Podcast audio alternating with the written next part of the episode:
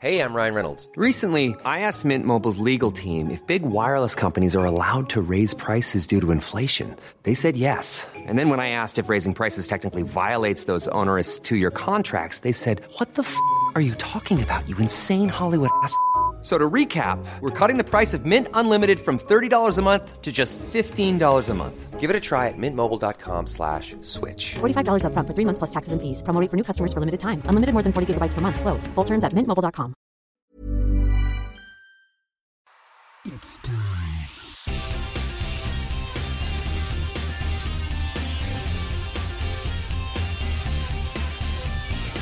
Hélène, Allô? ça, on enregistre maintenant. Oh!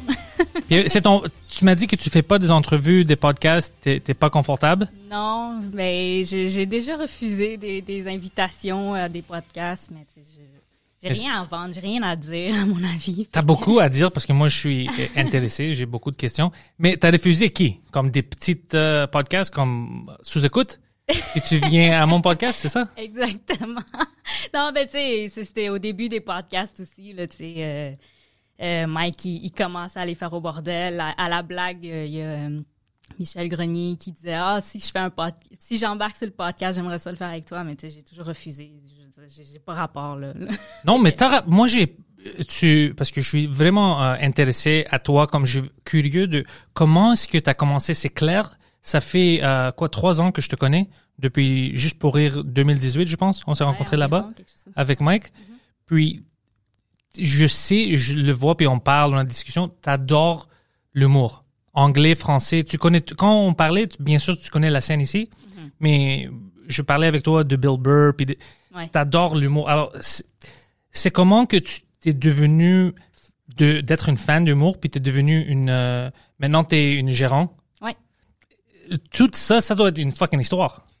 Euh, oui, puis en fait, moi, je me suis toujours trouvée chanceuse d'être un peu à la bonne place, euh, au bon place à, à, à la bonne place au bon moment. Euh, mais il y en a qui disent que j'ai travaillé fort aussi. Je, ouais, peut-être. Mais écoute, ça, ça a été beaucoup de, de concours de circonstances, si on peut dire. Je- en fait, pour vraiment commencer de la base, là, euh, l'humour, je l'écoutais à la télé, surtout avec les, les galas juste pour rire, disons, mais tu sais, comme sans vraiment comprendre c'était quoi exactement. Euh, ben, tu sais, physiquement, on le voit, là, que je suis pas pure laine, là. Je viens d'une famille vietnamienne. Mes parents sont, sont venus ici dans les années 80. euh, moi, je suis née ici à, Montréal, à Côte-des-Neiges. Fait que, tu sais, tout ce qui était comme culture québécoise, je l'ai comme appris à travers la télé. Puis même au-delà de culture québécoise, je dirais même euh, culture canadienne, culture euh, américaine. Tout passait par la télé. Mes parents travaillaient de la maison aussi, fait que pour vrai, c'était comme notre seule occupation, là, mon frère puis moi, écouter la télé, écouter euh, de la musique à la télé, écouter, anyway, tout à la télé. Ouais. Puis tu sais, les gars-là, juste pour rire, je sais pas si t'en as regardé dans le temps, là, mais c'était toujours quelque chose de super grandiose. Ça avait l'air comme, sais, un événement exceptionnel, là, puis de savoir que ça se passait ici à Montréal, à quelques rues de chez nous, en été, c'est quelque chose que tu fais comme, wow! Puis, euh, dans les références québécoises, si on peut dire, mes parents, ils parlaient souvent de Just for Laugh. Tu sais, ah, l'été, on pourrait aller voir Just for Laugh. Mais tu sais, ils faisaient référence surtout à, aux marionnettes à l'extérieur et tout, là. Mais pour eux, c'était comme, c'était, c'était big, là, tu sais. Fait que même si on comprenait pas nécessairement le langage, le, le code des, des blagues et tout, ça reste quelque chose qu'on regardait à la télé. Fait que ça, c'est comme vraiment comme ça, ça a toujours évidemment resté un peu dans l'espèce d'imaginaire euh, collectif euh, chez nous. Là. Puis, tu sais, euh, éventuellement, quand j'ai compris que c'était des spectacles vivants, puis qu'à la, à l'école primaire, on montait des spectacles, puis c'était comme un peu le même univers, ben, j'ai comme développé un intérêt à ça, mais sans vraiment comme, sans plus, là, tu sais. Puis tu sais, quand t'es jeune, quand t'écoutes la télé, quand t'écoutes euh, Much Music, euh, les galas, tout ça, tu, tu dis c'est inaccessible, là, surtout pour quelqu'un de Côte-des-Neiges. là, tu sais. Pour moi, c'était toujours des gens de talent qui se rendaient là par, par leur talent. tu sais. Fait que ça, je te dirais, c'est vraiment, vraiment la base, base, base. Là. Puis tu sais, c'est venu tellement d'années plus tard où est-ce que j'ai commencé à, à écouter euh, plus des, des émissions drôles. Euh, un peu de stand-up aussi, comme mettons Chris Rock, là, quand ça passait à la télé.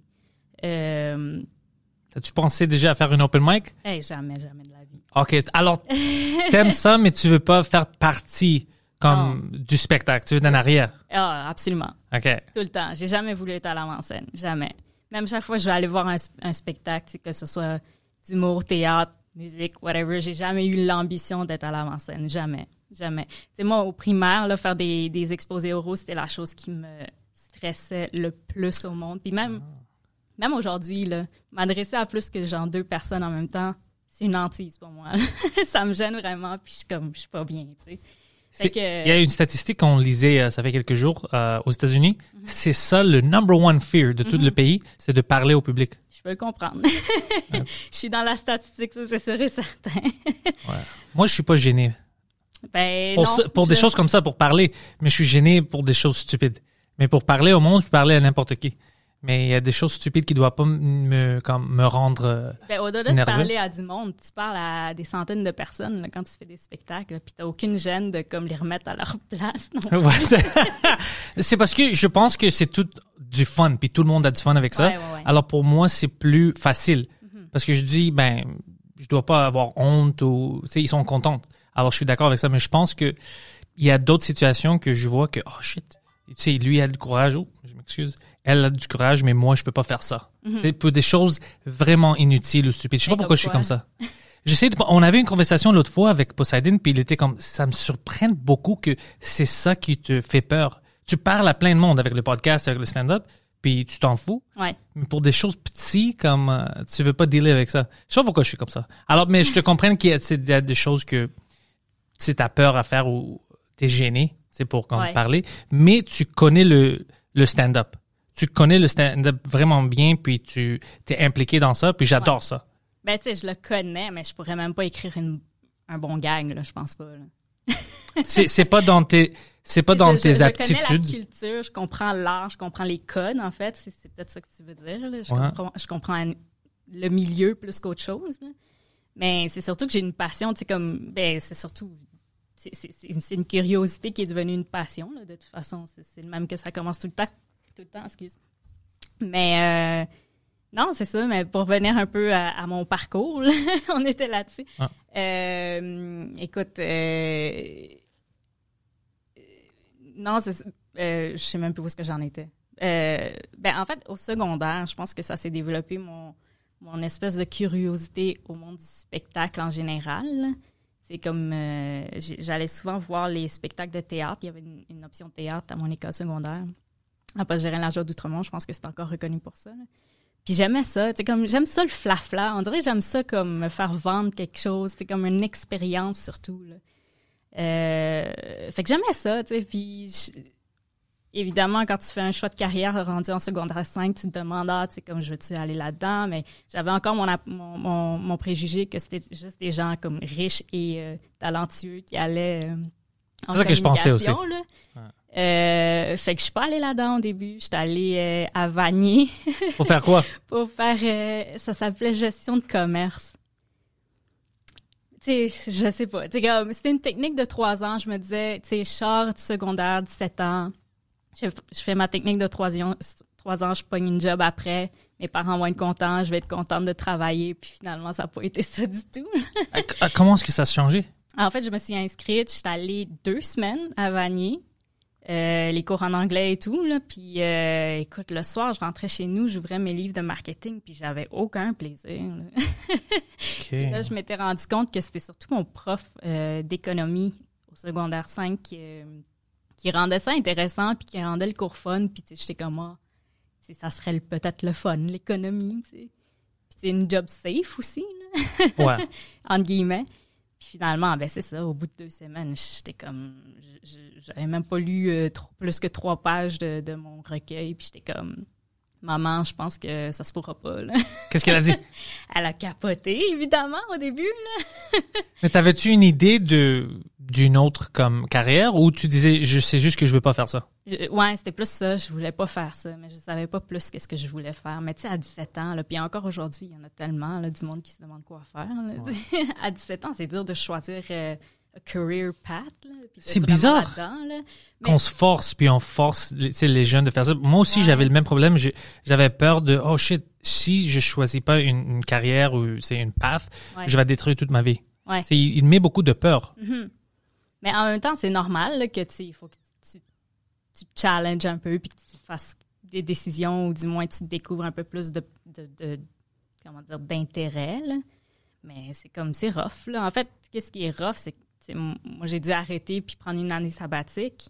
Mais tu sais, ça, on le dit pas au secondaire que c'est correct de comme tu sais, retire-toi une année, pense-y, puis genre fais- reviens quand tu as des idées plus claires. C'est tellement pas grave, là, tu sais. Puis pendant cette année, qu'est-ce que t'as fait? J'ai euh, travaillé dans un magasin de chaussures chez Yellow. C'était ma première job job. Euh, j'ai travaillé six mois dans le magasin de chaussures, puis ensuite, euh, avec ma mère, on est parti au Vietnam euh, Pour l'été? deux, trois mois, là, quelque chose du genre. Plus, c'était plus au printemps. Mais en tout cas. Mais ouais, ça a été, euh, ça, ça a été la dernière fois que je suis allée au Vietnam, là, d'ailleurs. Puis t'as-tu vu des choses qui, comme, t'ont aidé pour pr- prendre une idée de qu'est-ce que tu veux faire dans la vie ou non, quand même? Même cette année-là, le sabbatical, ça n'a pas vraiment aidé? Ouais, à ce moment-là, mais euh, j'étais quand même en bon contact avec mes, euh, mes professeurs du secondaire. Euh, fait que euh, dans une journée de congé, je, suis tout simplement allée revisiter l'école, puis juste aller les jaser. Puis euh, entre autres, mon, euh, le psychoéducateur de mon école secondaire, euh, je je lui ai pleuré dans les bras en disant Je sais pas quoi faire. Puis c'est vraiment lui qui m'a réconforté en disant Pour vrai, c'est tellement pas grave. C'est comme il y a plein de monde là, qui, euh, qui commence un programme puis qui, qui lâche, puis tu sais, tu peux le faire genre. Moi, j'étais une Hells Angels avant ça. Non, mais tu sais, tu peux. Il me dit, c'est tellement pas grave, tu, tu, tu, tu commences puis tu lâches autant que tu veux, puis à un moment donné, tu vas le trouver, là, ta passion, tu sais. Fait que, tu sais, ça m'a vraiment réconforté. Puis, tu sais, ma mère elle était, euh, comme je te disais, elle, elle a, elle a vraiment capoté sur le, sur le coup, mais en même temps, tu sais, elle, elle, c'était juste son discours, c'était comme, tant et aussi longtemps que tu retournes à l'école, puis que tu sais, tu finis par travailler dans ce que tu aimes, moi, je vais être heureuse. Fait que euh, avec tout ça, ben euh, c'est ça, j'ai, vendu plein de chaussures, puis euh, en même temps, je pensais, je pensais quand même à un programme de communication parce que ça m'intéressait. Je, je, je trouvais juste que je n'étais pas fitée pour ça. OK. Mais finalement, j'ai juste fait, ben tu au pire, je me désinscris si ça m'intéresse plus ou si je suis plus bien là-dedans. Fait que je suis quand même allée en communication euh, au Cégep du Vieux-Montréal. OK. Euh, j'ai pas senti que j'étais comme tant. euh, je fitais tant là, là-bas, là, mais en même temps, j'ai, j'ai accompli mon, euh, mes deux ans d'études, plus deux ans et demi, en fait. Puis par la suite. ah non, attends, mais point tournant, c'est ça. Pendant que j'étais à mon cégep, j'avais comme 19 ans, c'est à ce moment-là que j'ai découvert par Facebook qui commençait que, que les soirées d'humour au Saint-Cyboire existaient. OK. mardis de l'humour. Fait que j'ai comme juste commencé à aller une semaine, deux semaines, trois semaines. Puis là, j'étais comme tout le temps, là, chaque mardi. Puis là, c'est vraiment là que je pense comme que ça s'est concrétisé, là, que j'a- j'aimais l'humour puis que j'avais une passion pour l'humour. Fait que ça, je te dirais, c'est vraiment le point tournant.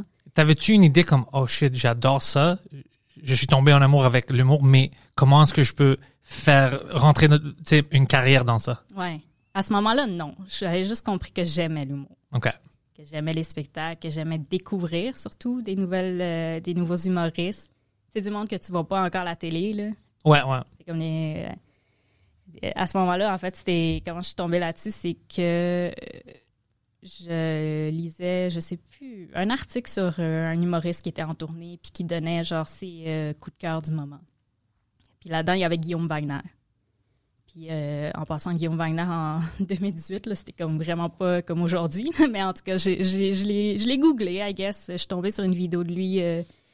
C'était Comédia. Il était comme super physique, genre vraiment humour d'observation. Je sais pas si tu l'as déjà vu ce Oui. numéro-là, mais comme Ah, pas- je sais pas le numéro que tu veux parler, mais j'ai vu. euh, physiquement, euh, physiquement, puis dans son matériel, c'est comme tellement loin d'aujourd'hui. Mais pareil, j'ai comme reconnu euh, son talent. J'ai trouvé que son charisme transperçait mon écran d'ordi.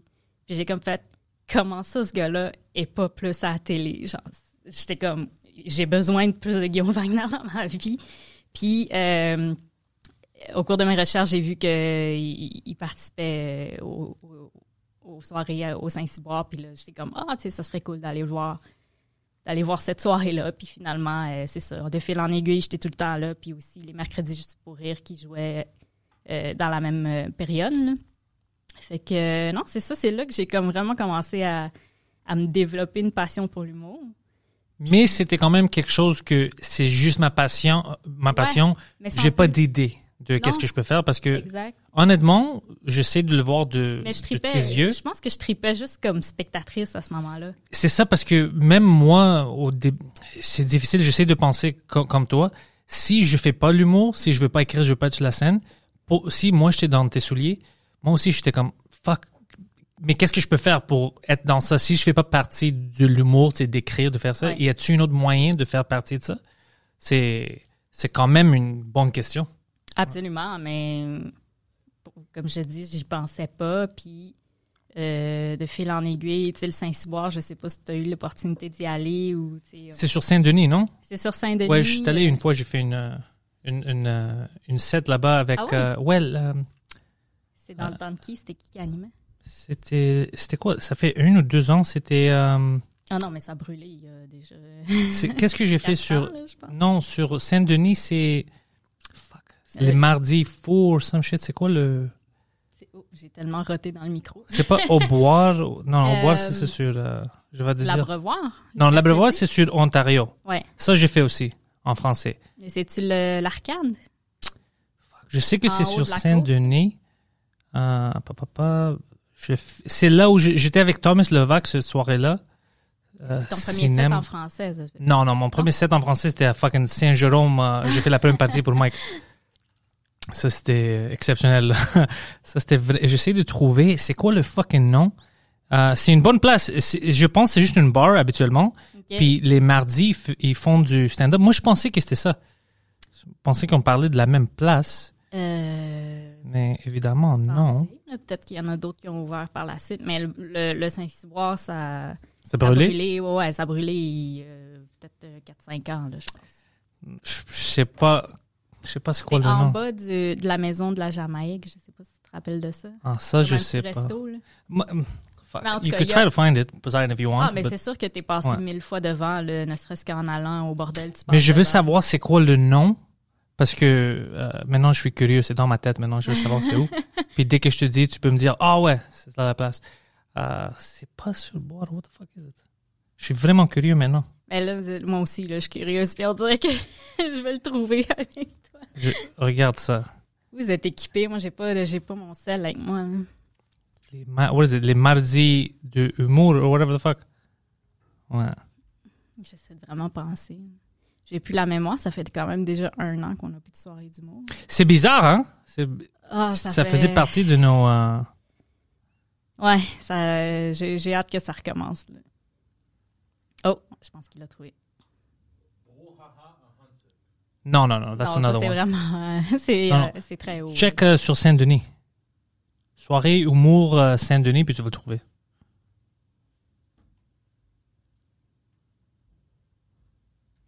Mais en tout cas, mais le, le, le suspense est là. Ouais, c'est pour ça, parce que je pense que le monde qui écoute ça, ils vont être comme fuck, c'est quoi le nom? Parce que je me sens comme ça. Mais en tout cas, si je reviens au Saint-Cyboire, Dis-moi. c'était une soirée. Il y en- existait pas vraiment des soirées d'humour à ce moment-là. Puis c'était comme la place là, pour aller roder du stock avant de faire ton mercredi juste pour rire au studio juste pour rire. Puis ensuite lander sur, euh, sur euh, les enregistrements télé des mercredis juste pour rire ou éventuellement les galas euh, juste pour rire. Euh, mais il n'y en avait pas d'autres. Avant ça, c'était le Comedy Zone, je pense Le Comedy Zone, qui était dans un demi-sous-sol de, de- d'hôtel. Moi, j'étais trop jeune pour y aller. Là, fait que Ouais. je peux pas te décrire l'ambiance. le monde me c'était- parle de ça, mais Ouais, je- mais c'était comme dans les premiers, là, comme comedy venues, là, si on peut dire. tu sais. Sans être un comedy club en tant que tel. Mais euh, Junior avait parti ça, puis c'est lui qui a aussi parti le Saint-Cyboire.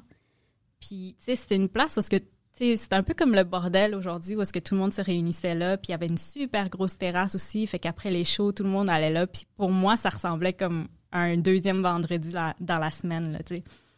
c'était vraiment le fun comme ambiance. Puis, comme après les shows, c'est une toute petite place. Tout le monde se ramasse sur le- la terrasse. Fait que de fil en aiguille, ben, tu sais, ne serait-ce qu'en félicitant quelques humoristes, c'est comme ça que j'ai comme développé des contacts avec eux. là. Mais, tu sais, encore là, vraiment sans prétention. Puis, en fait, l'autre déclic que j'ai. Ben, en fait, j'ai eu quelques. Ben, en- euh, non, il y avait un autre déclic avant ça. C'était. euh, j'ai commencé à faire des portes, ramasser des 5 Ah ouais, pour le stand-up? pour euh, le Saint-Soir et aussi une soirée qui s'appelle Humour GHB.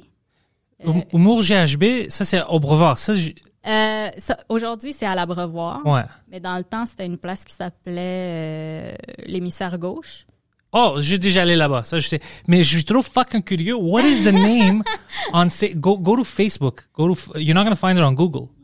Go to Facebook as an event Mais moi, je suis sûre que c'est la place d'Arcane parce que je vois pas d'autres bars de, de Saint-Denis qui a une soirée le mardi. là. je dois trouver le nom parce que ça va m'affecter. Soirée du. Tu te rappelles pas qui anime? Faudrait. je me souviens pas son nom. Ben, c'est ça qu'on parle depuis 20 minutes. But say, is it, does it still exist? je- Non, moi- non, ça existe plus. Soirée du. Ça existe, right? Mais ça existe plus. Je vous confirme que ça existe plus. Non. What's the guy's name there? Non, it can't be that. C'est quelque chose. Fuck, c'est quoi le nom? On dormira pas. Ouais, maintenant, ça, ça, ça m'énerve. Puis habituellement, je m'en fous. C'est pas le théâtre Saint-Denis. Non, non. Là, t'as fait genre 15 shows en français. Là. Tu devrais, tu devrais C'est pour ça que ça, ouais, c'est pour ça que ça m'énerve maintenant. Je dois, je dois me rappeler de tout ça. Ça, c'est... Non. Non, not Zanzibar. Oh, c'est toutes les bars? Tu, tu me nommes toutes les bars en Saint-Denis? Non, check, Non. check around Mont Royal. Autour de Mont-Royal? Euh, le clé bar. C'est ça. Fuck, merci. Oh my god. C'est ça, c'était ça. Ah. C'était une mardi. Botex, puis Reda Saoui. C'est ça, Reda. OK. Euh, Puis pendant que tu... C'est pour ça que quand tu dis c'est boire, je pensais que c'était ça. C'est clé bar. Le clé bar. C'est ouais. ça. Oh, merci. oh, fuck. Je sens bien maintenant. C'était... It was like uh, in my head. Ça me Mais dérangeait. plus haut. C'est c'est plus haut vers Mont-Royal. Le... C'était c'était où le Parce que moi, j'étais- comme en train de chercher mentalement dans le quartier des spectacles. Ah, c'est... Moi, je savais c'était Euh, où, où moi j'étais allé. c'est. Alors, je pensais que c'était là. Alors, Ah, fuck. c'est ça. Ah, clé bar, c'est ça. Ah, merci. Mais Ah, non, ben, mais prochaine fois que tu vas être dans le quartier latin, là, Mhm. en allant euh, au bordel, la- le bar sur deux étages où est-ce qu'il y a comme une très grosse terrasse, puis tout est placardé, clôturé, c'est ça le Saint-Cyboire. Puis, ça catchait du feu, puis c'est a fini. catché le feu, il était supposé, je pense, euh, reconstruire, mais je sais pas ce qui est arrivé. là. Et maintenant, question de permis ou quoi que ce soit, ça c'est pas, euh, ça s'est pas conclu. là. mais là, je pense qu'il est en vente. là. OK. Ben, On a fait une grande derailment à cause de moi, mais c'est ça le fun des podcasts. OK. Alors, tu commençais à faire les portes, tu... Ouais. Je ramassais les 5 dollars à la porte, tout simplement. euh, tu mets ton, ton pied un peu, juste dans l'eau. Ouais. Ouais, mais tu sais, comme encore là, j'avais comme pas d'ambition, si je peux dire. C'est vraiment parce qu'on me l'a offert bien gentiment, puis j'étais aux études euh, à l'université à ce moment-là, puis j'étais comme, Ah, ça va me faire de l'argent de poche, là, d'avoir... euh, tu sais, c'était, euh, je pense que je recevais comme 30 dollars par soir. Je suis comme, ouais, non. Pourquoi pas, yeah. J'ai le spectacle à chaque soir où est-ce que je serais déjà anyway. Ouais. Tu sais, pourquoi pas? Ils vont me payer pour être là maintenant, Ouais, au lieu que moi ça. je paye. Ouais. Fait que euh, non, c'est ça. Puis ensuite, euh, de fil en aiguille, j'ai fait quelques stages, euh, entre autres euh, sur l'ancêtre de, de- du prochain stand-up. Euh, C'était euh, en route vers mon premier gala dans le temps. OK. J'ai fait un petit stage et aidé euh, Junior Girardeau sur la production, euh, juste comme faire signer euh, les formulaires aux humoristes, puis comme, tu sais, de m'occuper de leur donner de l'eau, puis faire un peu de régie. En tout cas, c'était bien le fun, tu sais. Puis euh, pendant que j'étais à l'université, François Bellefeuille, qui est toujours aujourd'hui géré par Marie-Lou Hainaut, I like Marilou. I know you like her. Euh, elle travaillait chez Faneuf. Euh, puis elle cherchait comme une assistante euh, stagiaire, euh, quelqu'un pour, pour l'aider parce qu'elle, elle, ça faisait peut-être quelques mois que- qu'elle avait parti la division agence artistique qui s'occupe vraiment de, de manager, de, de gérer les artistes et tout. Puis elle avait besoin d'aide. Puis François, on s'était connus par l'entreprise de Saint-Cyboire et tout. Puis il a pensé à moi parce qu'il savait que j'étudiais à l'UCAM en communication dans un programme qui s'appelle Stratégie de production culturelle et médiatique. OK. Euh, puis il nous a mis en contact. Il était comme, hey, je sais pas ce que tu veux faire. Je sais que tu étudies en communication. Ma gérante cherche une adjointe. Ça te tente de la rencontrer, tu sais, pour comme un stage? Puis j'étais comme, pourquoi pas, tu sais? Allée la rencontrer. Puis tu sais, euh, à l'université, euh, dans mon programme, il faut qu'on complète quand même deux stages pour avoir le, diplôme. Euh, moi, j'étais juste en première année d'université, fait que j'étais pas encore dans la période où est-ce que je pouvais faire créditer des stages. Mais j'étais allée à la rencontre de Marie-Lou, ça a super bien cliqué, puis j'étais comme, tu sais quoi, why not? J'ai juste envie d'apprendre en ce moment. Puis tu sais, euh, pour toi, ça change rien, fait que moi, je veux apprendre, je veux, je veux, je veux travailler, puis sans, sans, je m'en fous si c'est pas crédité comme stage. Là. Si tu payais, Euh, à ce moment-là, non, je t'ai je t'ai pas payé. Un stage, euh, pour vrai, la plupart des stages ici, c'est c'est pas payé ou Ouais. du moins ils donnent quelques, un petit bonus à la fin. là. Mais euh, non, les, habituellement, les stages sont pas payés. Mais euh, ça fait, m'intéresse euh, ça à cause que c'est intéressant de voir que parce que c'était pas payé, c'était quelque chose de tu vas pas avoir des crédits. Alors prendre la décision de dire non, mhm. ça serait logique aussi. C'est pour ça que je Ben m'intéresse oui. à des choses comme ça, comme le Crossroads. Ouais, ouais, ouais. Si tu avais dit non à cause que je dois faire quelque chose, puis, euh, ça, ça je, je trouve ça Je- toujours intéressant. Si j'avais dit non à ce moment-là, je serais pas là aujourd'hui. C'est pour ça que je dis les, les moments comme ça, je Ça peut trouve vraiment bien, intéressant. Ça se peut très, très, très bien. Mais tu vois, toi, t'allais avec euh, ton cœur. Ben ouais, ben tu sais, j'étais comme j'aime j'aime l'humour, euh, je veux apprendre, euh, j'ai toujours quelqu'un- été quelqu'un qui aime apprendre en général, tu sais, fait que j'étais comme pourquoi pas, tu sais. Puis euh, j'étais en stage, euh, je faisais comme deux trois jours semaine, puis au bout de un mois, ils m'ont engagé pour la période d'été où est-ce y a comme tous les festivals et tout, juste pour rire, c'est quand même une période super rushante, fait que elle avait besoin d'aide à ce moment-là, elle m'a engagé à, temps partiel. euh, je facturais mes, heures. Puis finalement, quand je suis retournée à l'école pour ma deuxième année d'université, ils m'ont offert une job à temps partiel. Fait que là, euh, puis j'ai été là pendant neuf ans et demi.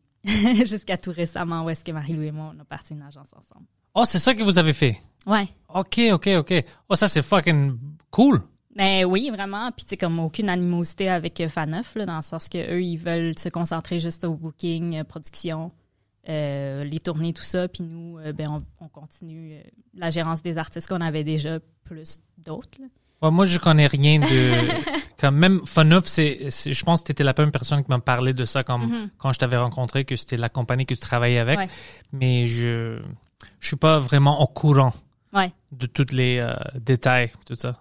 Ah, moi, mon, euh, mon histoire avec les- la gérance, euh, j'aime pas ça. Je vous, habituellement, je vous déteste. C'est quoi ton histoire avec la gérance? C'est juste, jusqu'à date, c'était pas bon. Euh, moi, je dis comme. Mais y en a-t-il ah. comme des gérants, euh, des, des boîtes de management? euh, il y a des boîtes de management, puis il y a même des gérants indépendants en anglais, tu veux dire? Oui. Ouais, ouais, exact. Mais habituellement, c'est de la merde ou.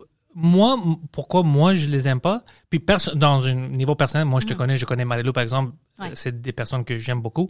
Mais je veux dire, mon expérience avec les gérants, c'était toujours. Euh, ils voulaient rien offrir. C'était vraiment juste, oh, tu fais ça, tu fais ça, tu fais ça. OK, fais ça, continue de faire tout ce que tu fais, puis tu peux nous payer aussi. Like, we'll get a percentage, mais on va te Mm. représenter. Puis j'étais toujours comme, mais tu vas me représenter pour prendre des choses nouveaux? Ouais. Mais non, non, tu sais, avec qu'est-ce que tu fais maintenant? Je, je l'ai fait déjà, j'ai pas besoin de quel- quelqu'un. Mm. Oh, tu vas répondre à des emails toi-même pour les pubs puis des choses comme ça? Je dis oui. Ça fait des années que je fais ça moi-même. Ouais. Si c'est vraiment ça que. Alors, mon idée de la gérance puis des gérants, c'est toujours comme euh, du telemarketing, c'est des scammers. Mhm. Alors, j'avais toujours cette idée-là, sauf Michel commençait à me changer un peu, Ouais. le, le, le gérant de Mike, Ouais. à cause que lui, c'est à lui que je vois quand j'ai des questions, Mhm. je vois comment il est avec Mike. C'est comme deux amis, puis, OK, moi, c'est ça le job que je fais dans notre compagnie. Ouais. C'est vraiment lui qui commençait à... OK, ça se peut, ça dépend de comment tu connais la personne. Ça se peut qu'il y a quelqu'un qui veut vraiment travailler avec toi. Tu sais, au lieu d'être juste là comme euh, Puis Une extra ça accountant. faut aussi.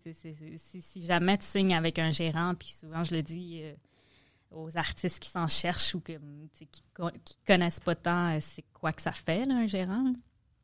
Je, je- je ben, on le compare souvent à une relation de couple.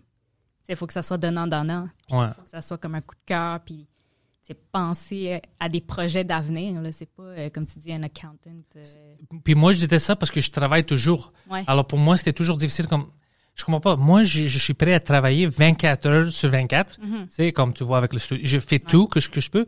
Puis toi, tu veux rien faire.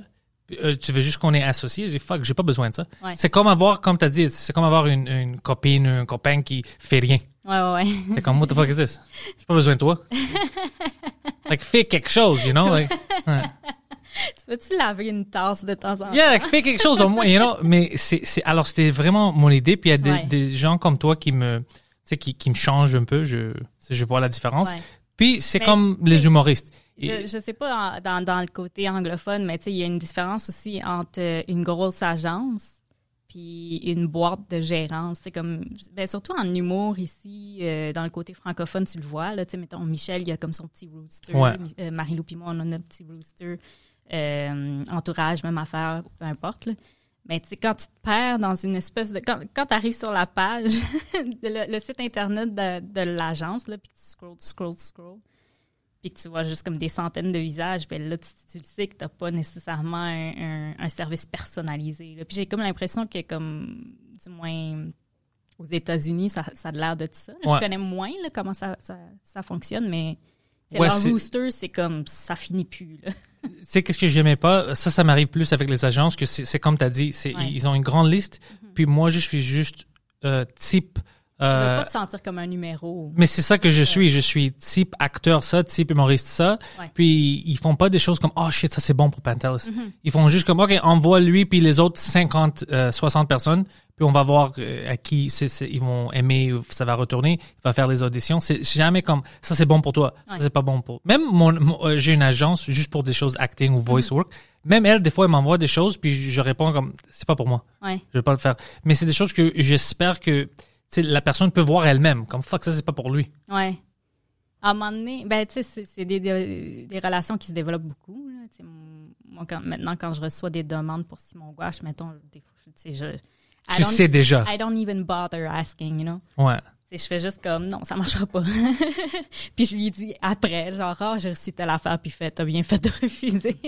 Mais tu sais, c'est- ça, c'est une relation de couple. C'est comme tu, tu découvres la personne, tu tombes en amour avec, euh, tu travailles avec, tu as des projets avec. euh, L'idée, c'est d'être là à long terme, puis d'accompagner euh, jusqu'à temps que, pour X, Y raison, la carrière marche plus, ou comme la relation marche plus. Mais, euh, ouais, c'est comme, faut aussi, c'est super important de voir chaque artiste comme étant une entité elle-même.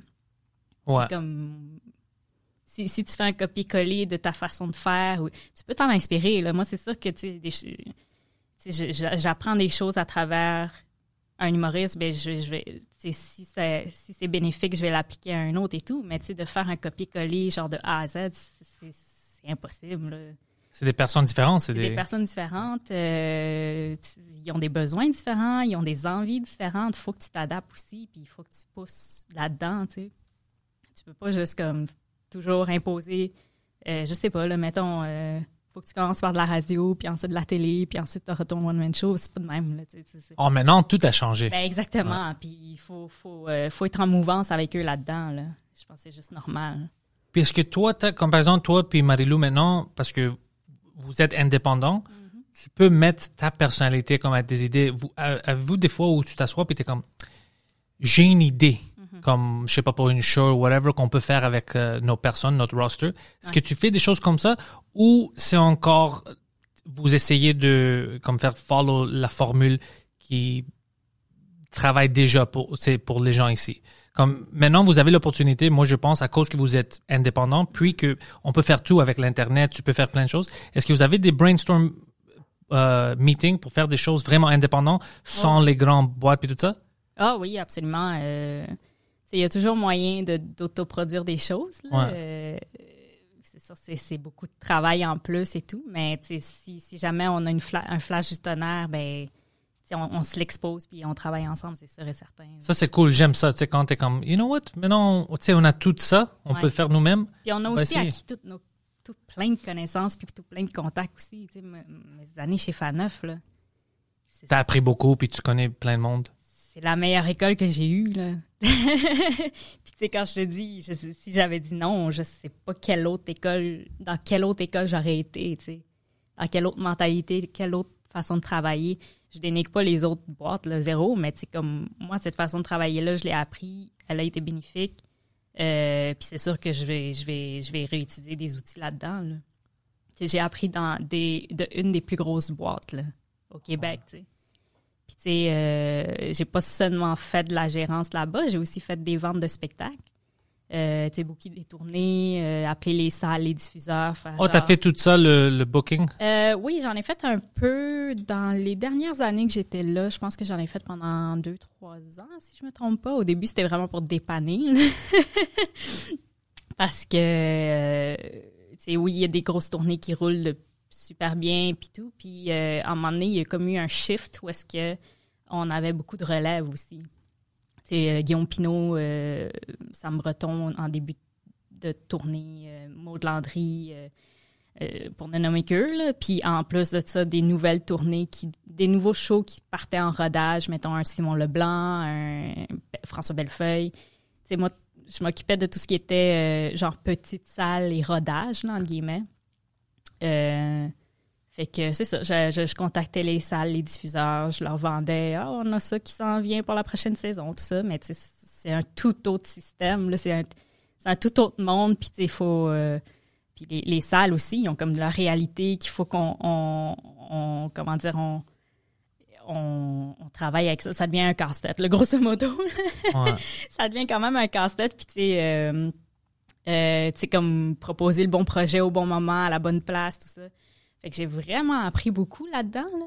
Parce qu'un gérant fait pas ça nécessairement d'habitude. On peut, oui, là, on peut le faire, comme je te dis, autoproduction, mais c'est plus peut-être louer une salle à Montréal, à Québec, euh, mettre l'argent, puis ensuite euh, mettre les biens en vente, puis euh, splitter les sous et tout. Mais toute la programmation ailleurs qu'à Montréal, Québec, vraiment, c'est- c'est- un autre système là, que je, je- je ne connaissais pas, puis que j'ai appris sur le tas, mais que c'est super bénéfique à, à- à ma compréhension du milieu, puis à conseiller aussi mes, mes artistes qui, qui, qui veulent partir un nouveau show, une nouvelle tournée, whatever, tu sais. Ouais. Ça se calcule là, dans, un, dans un calendrier, dans un échéancier de, de carrière, là, tu sais. C'est pas juste comme... En fait, ce que je me suis vraiment rendu compte là, en faisant ce- ce- cette portion de la job-là, c'est que tu peux pas juste faire du jour au lendemain euh, Ah, j'ai le goût de partir en tournée le mois prochain. Book-moi genre 20 dates. Non, non, ça... Ça marche pas de même. Là. Faut que tu te prennes d'avance en tabarnak. Moi, je, mon ami Émile Coury, c'est un humoriste. oui. Il y a son podcast, son commentaire, je sais pas si tu connais. Euh, c'est lui pour, euh, spécialement pour français maintenant, c'est lui qui fait tout mon booking, puis on va ensemble. Euh, il y a toute une Excel spreadsheet avec euh, toutes les places, euh, les prix, les soirées d'humour, si tu veux Ouais. faire du... Il y a tout, tout, tout ça. Ah, nice. Ouais. Mais en tout cas, c'est, c'est, c'est de l'organisation. c'est beaucoup de travail. Ça, beaucoup ça avait de pris des mois et appelé plein de places. tout ça. Mais Exactement. maintenant, il est organisé, il connaît le monde. Ouais. C'est pour ça que quand tu me dis ça, je sais que c'est Ouais, du fucking travail. C'est beaucoup de travail. Puis au-delà de juste appeler puis booker, là, c'est, c'est aussi euh, t'assurer que les ventes vont bien, de booker une autre date en supplémentaire. Il faut que tu penses quand même beaucoup de coups d'avance. Là. Ouais. Puis je pense que euh, j'ai- pas toujours trouvé ça facile. Euh, C'était quand même une, une job comme très de bureau. Là. Puis moi, j'adore être sur le terrain, dans l'action, tout ça, parler à des gens, rencontrer des nouvelles personnes. Fait que ça, c'était quand même très bureau, puis comme vraiment euh, plus euh, 9 à 5, euh, appeler, euh, faire des rappels, tout ça. Mais, avec le recul, tellement une bonne chose à faire, là, parce que, comme je dis, ça, ça alimente, ça m'alimente comme euh, gérante aussi. Ouais. Puis, pour quelqu'un qui. Moi, mes- j'aime beaucoup les spectacles en tournée, les one-man shows en tant que tel. J'adore, le- j'adore la télé, j'adore la radio, j'ai- j'aime tous ces médiums-là, mais la scène, pour moi, ça reste quelque chose de d'unique. C'est une expérience unique. Puis, l'art vivant, c'est comme tellement, c'est- tellement le fun, c'est tellement de sentiments en même temps que, y évidemment, là, on, on a tout le débat de genre, est-ce qu'on peut remplacer l'art vivant avec d'autres alternatives? Pour moi, non. Non. La réponse est évidente. là. Non. Mais euh, ouais, tout ça pour dire que pour quelqu'un qui adore le stand-up, les one-man shows, les tournées, ben, pour moi, je pense que ça devenait un, un incontournable à apprendre. là. Est-ce que des fois tu trouves que est-ce que tu rentres un peu dans l'aspect artistique? Par exemple est-ce que tu dis des fois hey Simon euh, tu te souviens qu'est-ce qui est arrivé l'autre fois à Tim Hortons tu devais parler de ça un peu Ouais. Est-ce que tu tu rentres comme ça? T'as-tu des idées comme oh fuck ça serait une bonne idée ou est-ce que tu évites de faire ça? Je préfère laisser la place aux professionnels. c'est euh, souvent les humoristes à, travailler avec des writers, euh, metteurs en scène éventuellement quand le show est plus placé. ah ouais en français ils font ça ici c'est vrai ouais. Mais Ouais. euh, non, des fois, oui, là, je parle de quelque chose, mais je j'ai jamais la prétention de comme Hey, tu devrais faire un bit là-dessus. Non, jamais. là. Moi, je, je préfère ça, quelqu'un que je connais, si c'est un gérant qui, qui me dit Hey, tu te souviens quand tu avais fait ça? Pourquoi est-ce que tu parles pas sur- euh, de ça sur la scène Je préfère ça que d'avoir des étrangers comme des writers Ouais, ouais, ouais. écrire pour moi. C'est pas vraiment personnel. Mais si tu me dis Hey, c'est ton expérience, Ouais. parle de ça. Moi, je pense que le monde va trouver ça drôle. Ça, j'aime ça. Ben, peut-être que c'est déjà Ouais. arrivé inconsciemment, mais jamais, genre, je, je participe pas à des brainstorms. Là. Ok, ouais, ouais. Euh, mais sinon, ce que je fais, c'est surtout assister euh, pendant les rodages. là. je vais souvent voir le, le spectacle, puis comme juste. Puis tu sais, souvent, c'est mes, mes observations sont plus euh, techniques que genre là. Tu sais, mettons, tu l'as joué d'une telle manière ou tu l'as dit d'une telle manière, je pense que c'était mieux. Mais tu sais, je suis jamais comme dans le Ah, enlève tel mot, euh, mets une virgule à Ah, ok, place. ouais, ouais, ça c'est un peu trop. Ah, mais j'ai pas cette capacité-là, anyways. Là. Tu sais, Je peux pas, comme je dis, je, je pense pas que je, je serais capable d'écrire un gag. Fait que tu sais, j'ai pas rapport de, de donner des conseils euh, créatifs. Est-ce que tu es agressif avec le monde qui demande des questions par rapport à tes artistes? Comme si c'est, euh, si c'est comme je sais au Québec ici, c'est vraiment comme il y a des gotcha questions, comme les médias essayent de commencer du, du, du shit. Ah, je, je déteste ça. Je ris avec ça, je regarde ça, je suis comme c'est ridicule. C'est vraiment une question euh, trap. Tu sais. Est-ce que quand ça arrive à toi, est-ce que euh, ta réaction c'est comme je te connais, c'est vraiment pacifiste comme ok whatever, ou est-ce que tu deviens agressif puis tu défends tes, euh? J'ai jamais eu vraiment de, de, de questions indiscrètes ou truquées. J'essaie de penser. Pas vraiment. Tu sais, peut-être genre plus des questions. euh, ben là, ça a changé, mais comme, tu sais, euh, la, la fameuse question de. C'est comment être une fille en humour, là, disons. Mais Ah, ça. c'est- pas tricky, c'est juste un peu désuet comme question. Fait qu'à chaque fois que, disons, euh, moi, je gère Maud Landry puis Michel Desrochers, là. Euh, chaque fois que ça, ça, ça arrive dans, un, dans une entrevue, ben, la, la, la réponse est un peu toute faite. C'est juste un peu plate de la recevoir encore, là, mais non, c'est- pas surprenant, disons. Mais vu que tu dises quoi? Honnêtement, euh, Je me fais harceler à chaque jour comme c'est c'est ça qu'ils pensent comme oh shit il, il- il va me dire ça. ah, je sais pas. Je sais pas ils attendent à quoi? Je trouve ça bizarre. Euh, Moi je vois ça à cause de Mike. Je pense que si Ouais. Mike était ton fucking client, là tu aurais reçu plein de questions. Mais c'est à cause que je vois cet univers là. Ouais. Puis je suis comme, ah, c'est incroyable comment il, il prend des choses hors contexte, Ouais. comme il essaie vraiment de pusher. Puis je suis comme, comment est-ce que un gérant ou un publiciste ici peut gérer ça quand les médias essaient vraiment, avec tous les moyens, de faire une petite sabotage, de prendre une soundbite. Ouais. Ça doit être, euh, à un moment, ça, ça doit devenir vraiment exhausting. Ouais. C'est- sûr.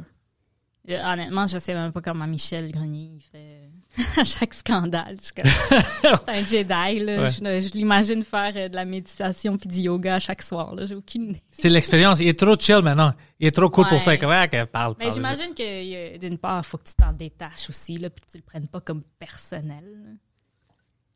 Parce que sinon, Ouais. tu virais fou, c'est sûr. Michel, donne-nous tes conseils. Mais, mais maintenant, le- la façon que je connais, la façon que je connais Michel, il est vraiment calme, il prend Ouais. ses photos. Alors, je pense qu'il. Puis Mike a sa carrière. Il a ses fans, puis tout ça. C'est pas comme si, oh, ils vont sortir une autre fois un autre article à propos Ouais. de Mike, puis une joke qu'il a dit. Maintenant, il va perdre sa carrière. C'est impossible. Maintenant, Mike a son fanbase. ouais. Euh, c'est si Mike, euh, on le connaît bien, c'est pas comme s'il va faire des choses extrêmes, Mhm. pas violer personne, des choses comme ça. Alors sa carrière est safe. Ouais. Alors je pense que Michel, comment ben, tu peux dire ok c'était offensif ou whatever, une joke qu'il a dit, je m'en fous, Ouais, ça ben, change je rien. Je pense qu'aussi qu'il y a plus. euh, ben, j'ai l'impression, là, tu pourrais peut-être plus me confirmer. J'ai j'ai pas l'impression. J'ai l'impression qu'il veut plus tant se battre pour comme plaire au grand public. là. Il fait ses affaires. Pour son fanbase, c'est vraiment ça. Je, je sais qu'en ce moment, il fait plein de podcasts. Puis il a souvent dit que s'il pouvait juste faire ça, il ferait ça. Ouais. Non, il est content. Mike Ah ouais? est heureux, il a tout ce qu'il a besoin. Puis dès qu'il il, il fait une petite tournée, je pense maintenant, il y a des places qui ont ouvert euh, dans les zones oranges. Mhm. Ouais. Puis je pense qu'il va continuer à faire des choses là-bas. Alors pour lui, ça marche. Comme. Maintenant, il s'en fout. Mais tu sais, au début, c'était fucking exceptionnel.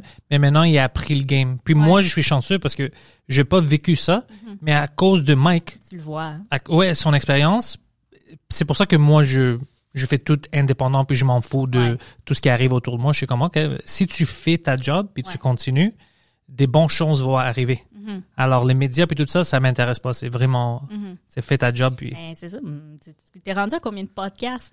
je pense peux- je pense, euh, quatre, non, peut-être six euh, Six? par semaine, ouais. C'est, ouais, Wow. Ben, t'as quoi? T'as le, le, le Two Drink Minimum? J'ai toujours minimum, j'ai le en podcast, Pantelis Frenchcast qu'on fait maintenant. J'ai les deux morning shows. Je fais de la production pour le Intellectuals, qui c'est Poseidon puis Guido Grasso. C'est un podcast euh, pour les deux gars que je connais qui c'est les plus euh, ridicules. Guido Grasso Ok. puis Poseidon, c'est pas des intellectuels. Alors c'est leur podcast à eux, ils, ils, ils- parlent puis c'est de n'importe quoi. Puis à chaque deux semaines, Guido il rentre dans un mental hospital, c'est pour les fous. Euh, puis il sort puis il fait son podcast. Alors imagine ça. Ah ouais, euh, c'est c'est fucking What? c'est c'est fou. Alors j'ai ces deux-là, puis le, le fin de semaine on fait le live les dimanches, euh, on parle avec les fans sur YouTube. Euh, les samedis, lui a un autre podcast, puis moi je fais le movie night. Euh, on regarde des films ensemble avec le Patreon, puis tout ça. Alors j'ai toujours quelque chose à faire. Très cool. Ouais. Puis j'écris. Comme j'ai j'ai le web series qu'on va commencer à Ouais. filmer en mai, je pense. Euh, j'ai ça que tu as vu avant. J'ai, je dois toujours travailler. J'aime pas quand je fais rien. Ouais. Si je sens que je suis paresseux, que je contribue pas, je fais quelque chose, c'est là où je me rends fou. Mhm. Tu peux me donner plein de choses à faire. Tu sais, euh, comme au bureau, quand je travaillais au bureau, je travaillais à EA et tout ça. Quand j'avais trop de travail, moi, j'étais content, j'étais heureux. Je Comment que je vais organiser ça? tout Je vais dans faire- le rush, euh, dans l'action. J'adore ça. Je suis bon. J'ai de l'adrénaline, puis c'est bon. Je Ouais. bois beaucoup de café. Quand j'ai rien à faire, ça, c'est un problème pour moi. Mais des fois, tu te donnes pas le temps de rien faire, comme tu sais, juste une- un samedi soir à écouter Netflix. Vraiment rare. Ah ouais. Vraiment, vraiment rare. Ouais, je dois toujours faire quelque chose. Puis, je veux faire tout ce que je peux maintenant pour les prochaines 10, 20 ans. Mhm.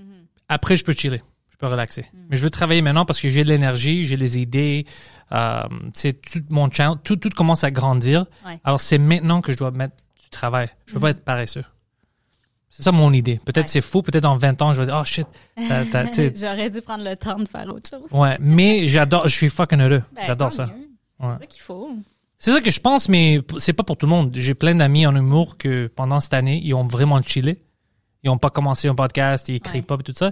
Moi, je pense que quand on recommence, ils vont avoir des problèmes.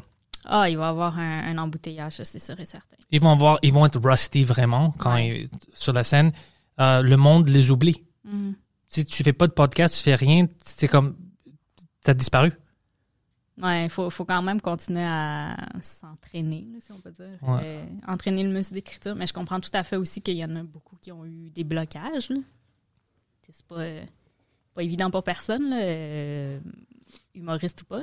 T'as-tu des artistes que t'as parlé avec eux parce qu'il y avait comme euh, des problèmes pendant cette année-là, peut-être, euh, tu sais, oh shit, qu'est-ce que je vais faire avec le lockdown, je suis déprimé, dépressé. T'as- T'as-tu parlé, t'as-tu eu des problèmes comme ça? Euh, tu parles de mes artistes ou comme Ouais. en général? Tes, tes artistes, Honnêtement, mes artistes, ils ont quand même bien pris ça.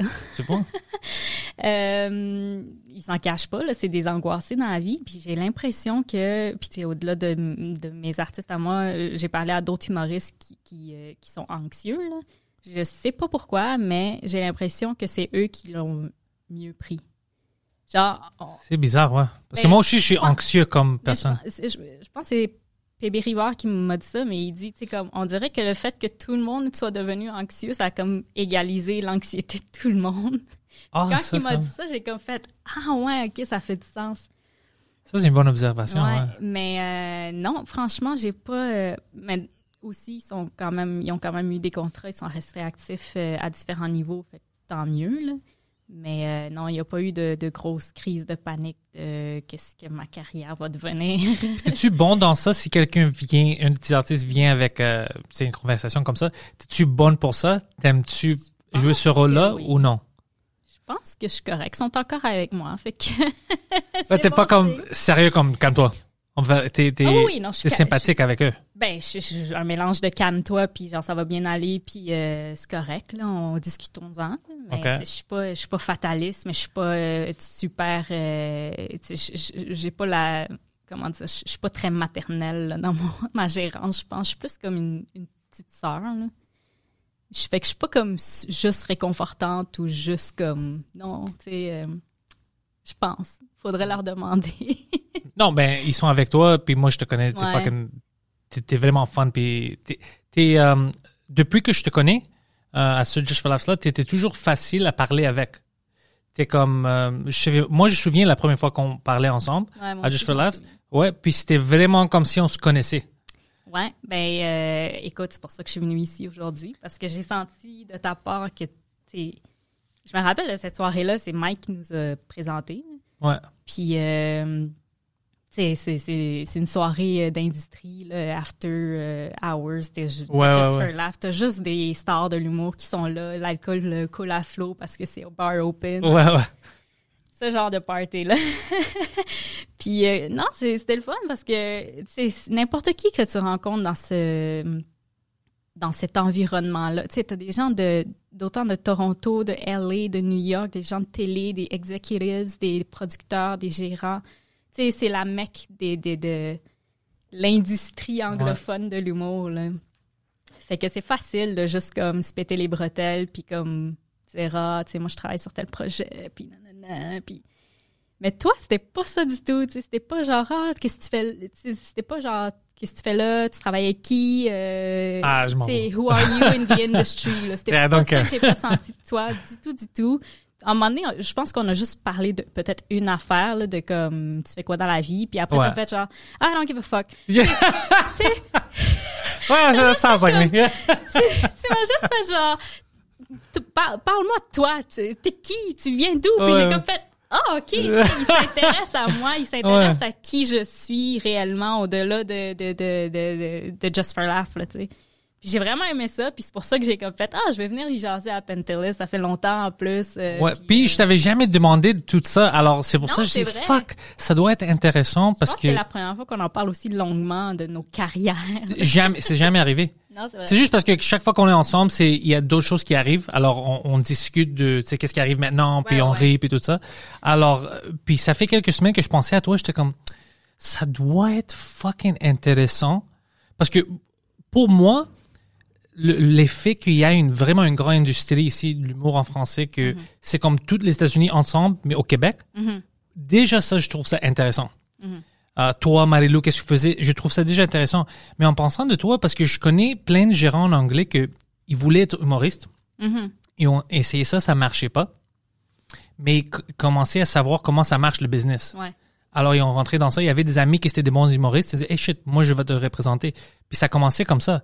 Mais avec toi, parce que tu m'as jamais parlé de, oh, j'essayais ça, j'étais une open mic. J'étais comme, alors comment est-ce que elle a rentré dans ça? J'étais vraiment, tu sais, puis ça faisait quelques jours, je vais l'inviter, je vais te demander parce que j'ai, ça, ça sort d'où? Tu sais, comment est-ce que, ok, j'adore le, le stand-up, je dois trouver une job dans ça. C'est pour ça que je t'ai demandé, je Ouais. savais pas comment t'as rentré ouais. dans ça. Puis tu peux pas faire ça, ce que toi t'as fait ici, que tu peux pas faire ça à Toronto. C'est impossible. Mm-hmm. Ça existe pas des, tu sais, tu dois travailler pour une boîte qui fait plein de choses. Mm-hmm. C'est, ils représentent des acteurs, des humoristes, tout ça.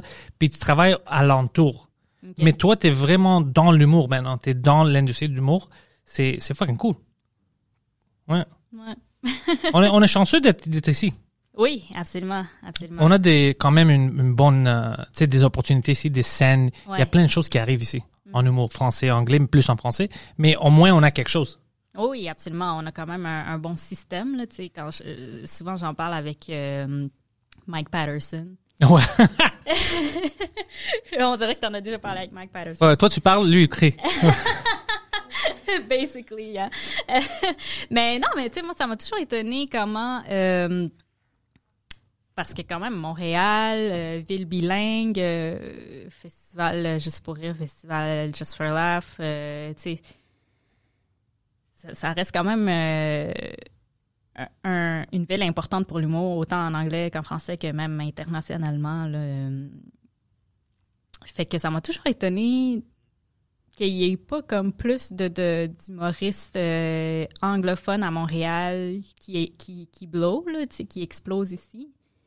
Puis on m'a expliqué, puis tu sais, aussi sachant qu'il y, a le com- ben, il y avait le Comedy Works qui, est Ouais. une super, qui était une super belle place parce que j'ai, quand même pu euh, aller quelques fois, Comedy Nest aussi. Puis je pense que dans le temps, il y avait un troisième club, ça se peut-tu? Il y a toujours deux clubs, mais ils changent. Maintenant, il y a juste une, mais Ouais. euh, un club, mais il y a des satellite rooms. Il y a plein d'autres mondes qui font des mini-clubs, on Mais va là, il y a dire. comme des soirées d'humour. Ouais, c'est ça. Mais à un moment donné, il y avait le Yuck Yucks aussi qui a essayé de s'implanter. Pour deux mois. Ouais, c'est ça, ça n'a pas marché. pas marché. Non. Mais tout ça pour dire, tu sais, pourquoi qu'on a ça dans l'humour anglophone, puis dans, je pense que dans le temps, ça roulait quand même plus, là. Mais euh, comment ça? Tu sais qu'il y a, c'est- il y a pas comme plus des one-man shows qui partent de, du Montréal anglophone ou quoi que ce soit. C'est bizarre en anglais, je dois dire. L'amour, moi, je vois vraiment avec le public français, que, quand, la façon qu'ils sont avec moi, c'est l'amour pour l'art. Ils, Ouais. ils adorent ça, l'humour, mais ils veulent vraiment supporter l'artiste. Mm-hmm. Ils sont comme, oh shit, ils- même moi, moi j'ai mon accent, je suis grec, tout ça, mais ils sont comme, oh shit, ils viennent d'ici, Ouais. on, on le supporte. En anglais, puis Poseidon est chanceux qu'il a vu les deux scènes avec moi parce que ça fait longtemps qu'il qu'il est avec moi. C'est pas vraiment ça. Y a, la majorité des gens sont comme, c'est- tu dois travailler pour les rentrer dans ton équipe. S'ils sont pas vraiment en amour, c'est comme, oh lui il vient d'ici, alors je m'en fous. Si tu, Ah, ouais. ouais, quand je pars, si je fais quelque chose à Los Angeles ou whatever, puis je reviens, ils sont comme, oh, là, il appartient à nous. Mais il veut pas t'aider Ouais. déjà quand tu es là pour grandir. Mais en français, c'est le contraire. Ouais. En français, c'est comme, moi, je le vois ça avec moi, le monde me pousse. Mm-hmm. C'est comme, non, non, tu sais, tu fais partie de la scène ici maintenant, fucking continue, fais ça. Il veut vraiment que tu euh, as du succès. Ouais. Puis en anglais, c'est pas comme ça. C'est, je pense, que c'est culturel. Euh, le façon qu'on, je sais pas, nous on dit ça avec les musiciens ici, c'est Mon- Montreal has a hater uh, culture. Parce que même j'ai eu des musiciens sur mon podcast anglais, ils m'ont dit la même chose. Je dis, c'est comme, c'est comment les fans puis tes amis et tout ça, ils disent, c'est bizarre. Quand je suis ici, ils veulent pas te supporter, ils veulent pas euh, venir à nos soirées. ils veulent- Dès qu'on avait fait une petite tournée, on est allé à Los Angeles, on a travaillé avec des grands bands. Ouais. Là, le monde est comme, oh, tu sais, eux, ils, ils- c'est- moi, je les connais depuis, tu sais, l'école ouais, secondaire, ouais. tout ça. Mais en français, moi, je vois le contraire. Mais pourquoi? Je, que- peux pas l'expliquer. C'est-tu parce qu'il y a, il y y a tout, le, le- tout le matériel des États-Unis qui.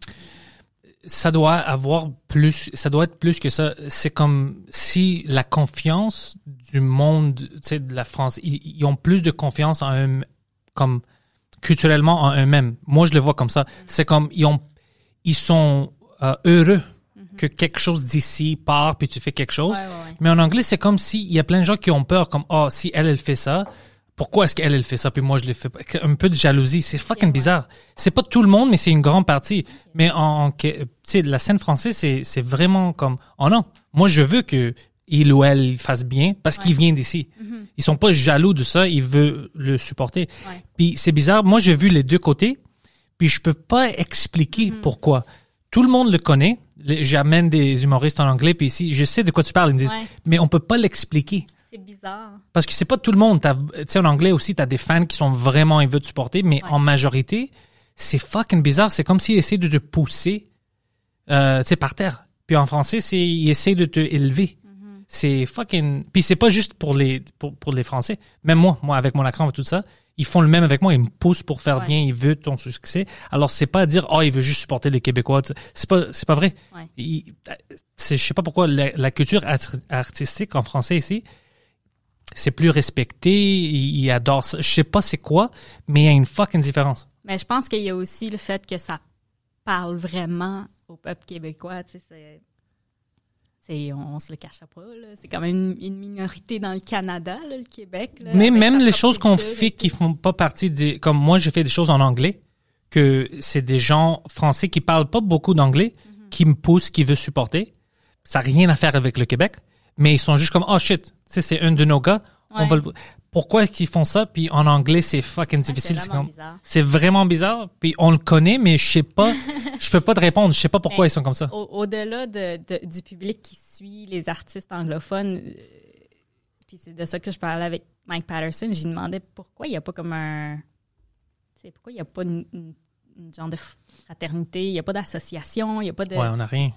Il y a personne qui est comme assez game de comme structurer, on dirait, de comme, euh, tu sais, comme je dis, il y avait deux super nice comedy clubs. Pourquoi, pour- pourquoi il n'y a pas comme, je sais pas, un mouvement, une, monter des soirées régulières avec les, les artistes euh, locaux, ou tu sais, comme tu fais venir euh, un gars de Toronto de temps en temps, ou des trucs comme ça. Mais on- on a essayé de faire ça. Comme les deux clubs avaient toujours des bons humoristes. Le Comedy Nest a toujours des bons humoristes pendant le fin de semaine. Une soirée, tu sais, ne serait-ce que le vendredi, euh, pas le vendredi, mais mettons le lundi soir, c'est juste des locaux. Ouais. C'est pas de la- c'est pas le talent qui manque là. Le talent, il- le problème c'est qu'il s'en va quand que à Montréal ça commence à être un peu intéressant. Mais c'est ça qui est arrivé avec nous. Quand moi j'avais commencé, euh, il y avait plus d'humoristes ici qui, euh, en anglais qui avaient du talent. Même Massimo était ici. Ouais. euh, Sammy était encore. Comme il y avait des gens à- qui étaient comme des stars, Ouais. qui étaient encore là. Mhm. Mais quand tu veux vraiment faire quelque chose d'un autre niveau. C'était juste avant les podcasts, tout ça, t'avais pas le choix. Alors tout le monde commençait à partir. Même moi, juste quelques mois avant que je rencontre Mike, tout ça, j'étais prêt à, ou arrêter le stand-up ou déménager. Ou c'était vraiment comme, j'étais à la limite. Mhm. Parce qu'il y a rien que tu peux faire comme tu reach ton plateau. Ouais, c'est ça. Puis euh, ils ont parti. Puis il y avait un moment où pour certains mois ici, j'ai devenu une veteran. Puis je, je sentais pas bien. Ah ouais. J'étais comme, comment est-ce que moi, je suis une des, des veterans? Ça fait cinq ans que je fais ça, tu sais. J'étais comme, c'est quoi ça? Ils ont allé où? Puis ils commençaient à partir. Mike a resté, euh, David Pride a resté, ses gains, puis c'était vraiment tout. Tout le monde d'autre, euh, tu sais, commence à partir. Puis, alors en anglais, t'as pas vraiment un grand mentorship. Ouais, en français, tout le monde est là, alors il peut apprendre. ouais, les jeunes apprennent des autres, puis Ouais, ça vrai. continue. Le- ici, tout le monde s'en va c'est vrai. en anglais. Mhm. Ouais, c'est ça. Alors, ça aide pas. Ça aide pas à euh, grandir la culture Du stand-up ici. Même moi, mon style de l'humour, c'est pas un style montréalais, c'est un style New York. Ouais. Parce qu'il y a pas, il y a un style d'humour à Montréal, euh, parce qu'on le voit, je le vois sur la scène, puis moi, je l'aime pas, je le trouve pas drôle. Euh, Je sais même pas ça serait quoi. Je, je peux te montrer, puis tu vas être, ah, ok, je comprends. C'est vraiment. Euh, je, la façon de parler, la façon les jokes sont livrés, puis tout ça, c'est vraiment, vraiment anglais montréalais. Mhm. Moi, c'est pas mon style, puis je n'ai pas fait ça par exprès. Mes influences, c'était vraiment des, des humoristes américains. Ouais. Puis j'aimais le contexte des jokes de Boston puis New York. Ouais. Alors j'ai vraiment tombé dans ça, Mhm. sans prendre conscience. Mais maintenant, je vois des humoristes, je vois les Montréalais, puis je suis comme, oh shit, ok, c'est ça nos différences. Parce qu'au début, je savais pas. Mhm. Je peux, peux pas expliquer, je sais pas pourquoi je dis des jokes différemment que lui. Mhm. Je savais pas c'était quoi la différence. Maintenant, tu sais, avec des années d'expérience, je vois. Je comme, ah, c'est, Puis je le vois avec Mike aussi. Ouais. Mike est différent des humoristes québécois. Son style est un style américain. Mhm. Mais il y a des styles québécois que je vois, je peux rire avec. Je suis comme, oh shit, le style est différent. Ouais. C'est ça, c'est ça qui. Comme il- tu sens qu'ils sont différents, mais tu peux pas vraiment mettre ton doigt dire, ah, c'est ça. Ouais. C'est parce que Mike a un style Ben, vraiment autant, américain. euh, autant euh, t'écoutes de l'humour français ou belge, c'est pas, pas la même chose. Là. Tu vois, mais c'est de l'humour, tu peux rire avec les deux, Oui, mais c'était comme fuck, c'est quoi la différence? Je peux pas mettre le doigt dessus, mais c'est ça. Comme euh, Sugar Sammy, quand il est allé, euh, on parlait, je- il m'avait appelé, ça fait deux semaines, puis on parlait de ça, quand il est allé en France. Pour eux, c'était comme, oh, what, c'est quoi ça? C'est différent, c'est exotique. Ouais, c'était vraiment, mais c'est à cause de son style. Ouais. Son style est complètement différent, alors euh, tout le monde est surpris, comme, oh shit, c'est comme ça qu'on fait le stand-up. Mhm. Ouais. Puis toi, y a-t-il comme des choses du milieu francophone que t'as appris que, qui, qui te servent en anglais? Euh, comme en, style ou en, moi en business j'ai appris beaucoup parce que toutes les choses que je faisais moi-même indépendant j'ai vu des choses que comme toi tu vas faire pour tes artistes ou Michel que j'ai appris d'eux puis je suis comme ok je peux rajouter ça à mon euh, arsenal tu vois? J'ai appris de ça. Euh, j'ai appris à cause de Mike la connexion avec le public beaucoup. C'est pour ça avec le Patreon, tu sais, je parle avec le monde, je réponds aux questions, puis je prends leur euh, euh, tous leurs messages sérieusement. J'ai des gens qui me disent, hey, viens à cette place. C'est des places que je savais même pas qu'ils existaient. tu sais, t'as des fans ici, viens faire une show ici. Puis tout ça, j'écris tout ça. Ouais. Alors quand les choses réouvrent, j'ai des places pour aller, Ouais. pour faire mon, mon, mon heure, tu sais, faire le stand-up et tout ça. À cause, mais j'ai appris ça de Mike. Mike, il, il prend des questions en fin de sous-écoute. Alors il part directement. Mike, j'ai vu que il a pas peur. Comme moi, euh, après le show, il est dehors puis il parle avec le monde. Mm-hmm. Puis c'est OK. Mike, c'est une des plus grandes vedettes ici. Lui, il fait ça. Alors, shit, ça marche pour lui. Moi, je vais essayer ça. Puis, t'apprends tout le temps. Quelqu'un dit que hey, j'aimais ce joke-là, euh, j'aimais le podcast avec elle, avec lui, tout ça. Puis, t'apprends. OK, shit, le monde aime ça. Pourquoi? Parce que, puis, euh, puis ça, c'était toute la scène française. J'ai appris ça à cause de Mike. Puis, la façon de faire en anglais, c'était vraiment plus euh, encadré. Moi, je fais ça, je te le donne. Ouais. je fais des euh, sketchs en ligne. T'écoutes pas le retour. Exactement. le feedback, là, ouais. Mais c'est pas par exprès, c'est juste la façon, parce que comme je dis, c'est difficile de grandir quelque chose en anglais ici. Alors vraiment, tu crées quelque chose, puis tu le sors. Maintenant, ça appartient à eux. Je continue. C'est c'est plus... euh, c'est comme une factory. T'es pas connecté comme avec nos souliers. On voit pas les enfants qui le font. C'est juste, on, on va puis on les achète. Ouais. C'est c'est comme ça. C'est vraiment un factory. Mais en français, c'est plus... Euh, T'as des fans que tu vas connaître. Ouais. Tu, connais leur nom, tu vas les voir au show. Ouais. Ça devient personnel. Ouais, c'est vrai. Alors j'ai appris tout ça, puis je c'était inconscient que je le faisais au début. Je suis comme oh ça c'est une bonne. Ah ouais pourquoi est-ce que je fais pas ça? Puis maintenant je vois pourquoi je le fais, puis pourquoi eux ils le font. J'ai comme oh shit ils, ils comprennent l'aspect personnel. C'est important moi je, je pense pour l'humour. C'est important que ils sont confortables avec toi, le, le- le public, parce que toi tu vas sentir confortable avec, avec eux. Ouais. Tu sais on, on a un bon rapport. Ouais. Puis pour moi ça m'aide beaucoup parce qu'au début j'avais le problème avec l'accent. bon là-dedans aussi. T'es t'es un people's person. Ouais, mais moi, j'avais peur de mon accent. J'étais Ah. vraiment gêné. Je voulais pas faire du stand-up en français. Même Mike me poussait. C'était la première fois que j'ai fait du stand-up pour Mike. C'était pas la première fois qu'il m'a demandé. Ouais. C'est, ben, il m'a demandé de le faire. C'est la première fois qu'il m'a demandé de faire le, la première partie, mais il me poussait. Hey, go, tu sais, do un open mic. Why not? J'étais comme, non, mon accent, ils vont pas me comprendre. Ils vont avoir des problèmes. Puis essayer de me dire, mais t'as vu, sous-écoute, ils ont rien dit par rapport à ton accent. Puis c'était plus fort que qu'est-ce que c'est maintenant. Maintenant, ça commence à, ralentir un peu l'accent. Mais euh, je me calme un peu. Mais j'avais fucking honte. Ah ouais. J'étais, j'étais gêné. Puis quand j'étais à Saint-Jérôme, je dis, ah, fuck. Ça va, ça va aller vraiment t'as fait- bad. T'as fait de l'école en anglais? Ah, oui, euh, mais mon école secondaire puis mon école maternelle, c'était en français. OK. Euh, puis après, à l'université, je fais ça en anglais. Toute mon école était vraiment en français. Euh, au maternelle, les professeurs, ils venaient de la France ou de l'Égypte. Ils parlaient le français de la France. En école secondaire, c'était vraiment la première fois où j'ai avait des professeurs qui étaient vraiment québécoises Yeah. full. Puis, euh, c'était fucking un autre monde pour moi. C'était une autre langue. Puis c'était dans Parkex? Non, euh, mon école était sur l'Acadie. OK. Evangeline et la Dauversière. C'est une école euh, multiethnique? Oui, oui, oui. Moi, euh, c'était multiethnique. Puis, mais tout le monde parlait français meilleur que nous, meilleur que moi. Euh, à cause de mon accent était déjà ça commençait à mon accent était bizarre. Je suis une grecque puis mes, mes professeurs venaient de la France. Alors je parle français comme ça. Puis après je je me souviens la première journée j'avais une retenue j'avais demandé de la classe. Puis la professeure m'a dit euh, c'est drette là. Puis je je dis quoi madame? C'est drette là je dis je vous comprends pas puis elle dit ah tu parles pas français? Après moi je dis non non madame moi je parle pas français c'est vous qui ne parlez pas français puis j'ai eu tu sais j'ai eu une retenue puis tout ça puis j'étais comme pourquoi est-ce qu'elle est fâchée? Ah ouais, une Ouais, retenue. moi je pensais que- qu'elle, euh, elle pensait que je niaisais avec elle, Ah. puis moi je pensais qu'elle fuckait avec moi. OK, ouais. J'étais comme c'est quoi ça, drette là, de quoi elle parle? Puis c'était comme oh non c'est différent, puis mon accent tu sais c'était au milieu, Mm-hmm. puis c'est com- complètement dévolué. Après ça je travaillais en anglais pendant des années pour toutes Ouais, les à grandes ça boîtes. de l'habitude. Je parlais pas français, Ouais. alors tu commences à oublier un peu. Mhm. Puis maintenant, en cause de Mike, puis je fais le stand-up, puis je fais le podcast, ça commence à revenir. Tu sais, mon français, ça revient, Ouais, c'est plus facile de parler en français. Euh, puis mon accent, c'est un peu moins que ce que c'était, mais à cause que le monde aime ça, puis ils me comprennent, puis ils n'ont pas de problème, maintenant, j'ai de confiance, je, je suis plus gêné. Non, moi, je trouve que ton français est excellent. là. Tu, tu Tu vois, dans ma tête, ça, ça a une différence. son. Que, que avant, tu sais? Non, même comme tu me dis ça, mais moi, quand je parle, je, je trouve qu'il y a un problème. Non. Mais si le monde n'a pas de problème, c'est pour ça, c'est ça que Mike Non, mais m'expliquait. ta syntaxe est parfaite. Je veux dire, il n'y a rien à te reprocher. Là. Oui, t'as un accent, mais on a tous un accent. Tu c'est pas... un- Poseidon n'a pas une fucking accent. Lui, c'est, Poseidon, je sais même pas si tu parles du français. ouais, ouais. Lui, il travaillait dans des ventes puis tout ça. Alors lui, Ah, c'est vrai, tu serais... euh, ouais, je, Ouais. je sais plus si c'est tabou de le dire ou pas. ah ouais, maintenant tu peux, il est parti de, de partout. Mais lui, il faisait, sais, pour euh, les autos, pour tout. Ouais, ouais, c'est ça. Talus, tout ça. et- ouais.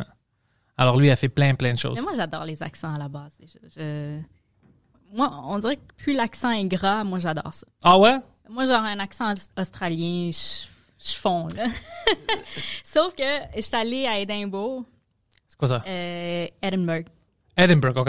en Écosse, euh, l'année où est-ce que Mike était là, là, d'ailleurs. Oh, t'étais là aussi? Ok. je suis allée avec Charles Deschamps. On, on s'était dit, Ah, on va se faire un trip, aller voir ça ressemble à quoi le festival d'Édimbourg. là. C'est quand même très, très, très connu. Là. Puis, euh, c'est pas caché non plus que ZooFest. Puis, euh, juste pour rire, tout ce qui est comme un peu extérieur, c'est un, c'est un peu inspiré de ça.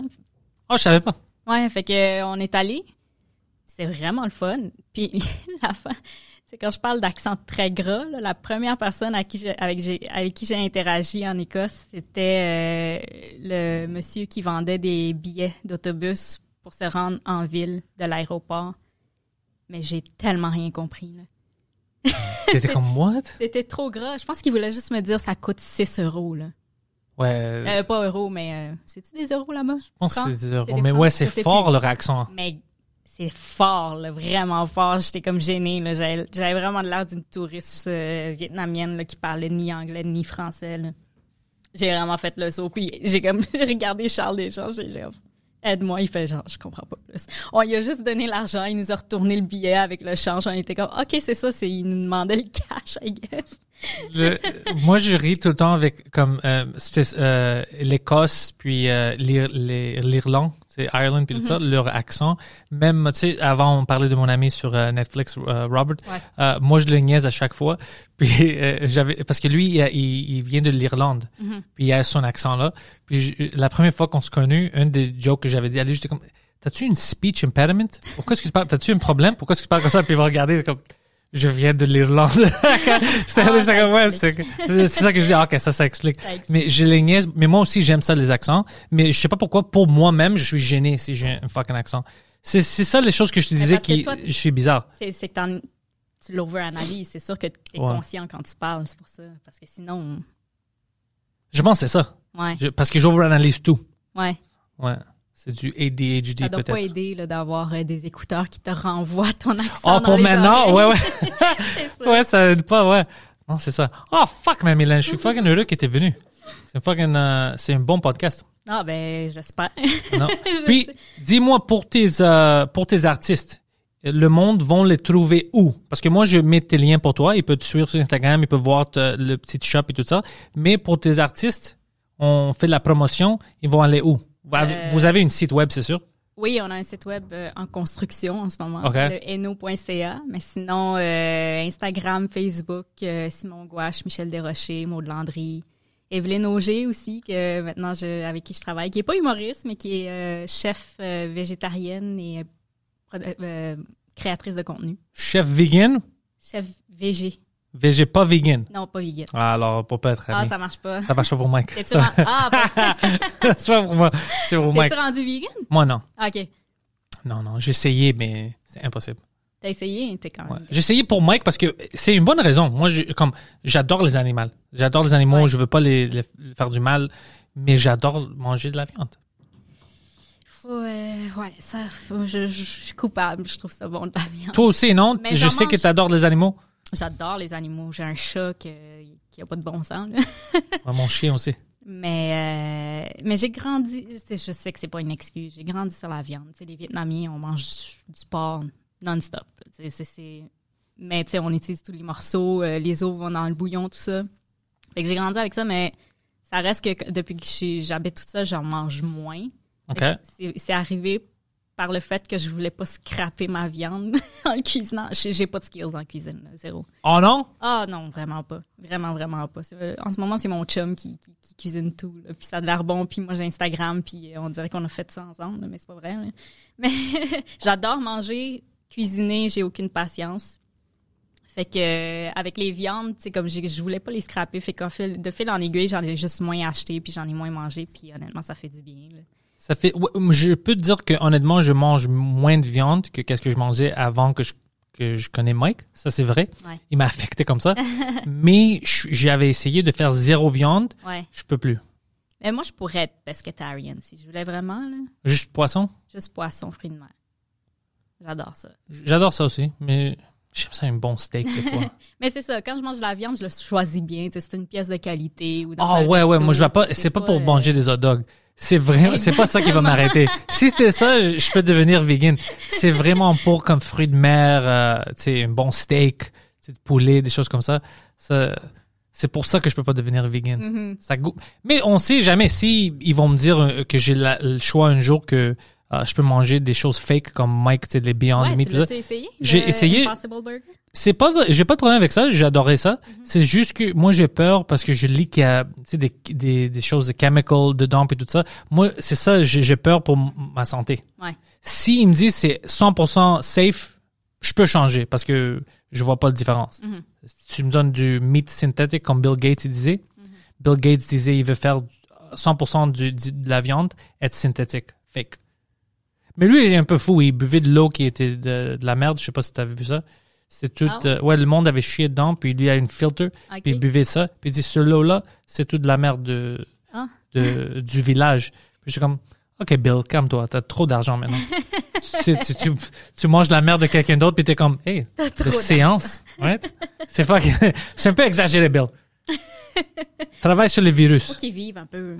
Ouais, non, mais, trop d'argent. mais lui dit qu'on doit changer à 100% synthétique. Ah ouais. Ouais. Mais comme c'est des protéines que tu shoots dans les... Je sais pas. C'est pour les nerds. Moi puis toi, on, on connaît pas cette vie-là. Nous, on est pour le thug life de comedy. Eux, ils sont pour le thug life des, des nerds, tu sais, les, les choses scientifiques. Je suis pas bon dans ça. Mais t'es super renseigné, par exemple. Je t'écoutais sur quelques podcasts. Là. Sur certaines choses que- qui m'intéressent. Mm. Mais si ça m'intéresse pas, c'est vraiment difficile de rentrer dans ça. Comme j'ai appris plein de choses cette semaine par rapport à la Chine OK. que je savais pas.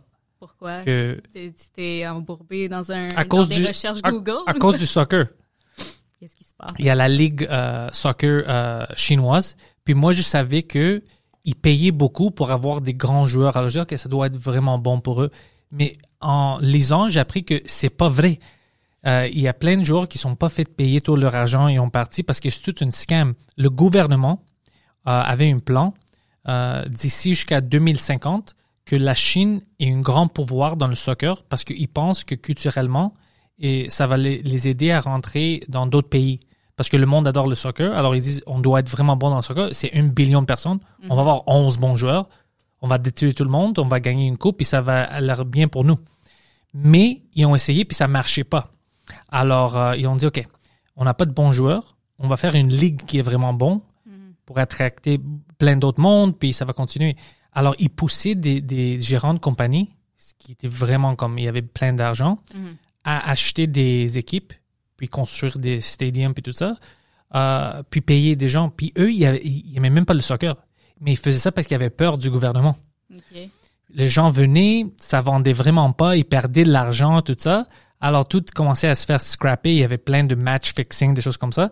Puis les gens partaient avec comme, hey shit, tu m'as pas payé tout mon argent, tu sais, les, les, les Européens. Après ça, j'ai su que la ligue, c'était fake, ça marchait vraiment pas. Ils disaient des, des numéros qui étaient fausses.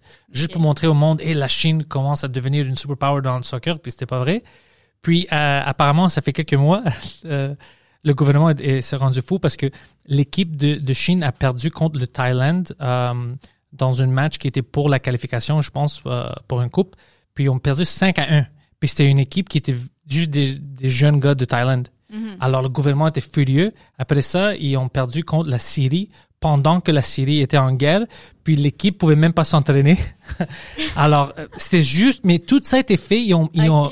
Juste pour la propagande, pour le monde, pour rentrer Ouais. dans plus. Puis le gouvernement a vu que ça marchait pas. Alors ils commençaient à être frustrés. Puis des gens ont allé en prison, tout ça.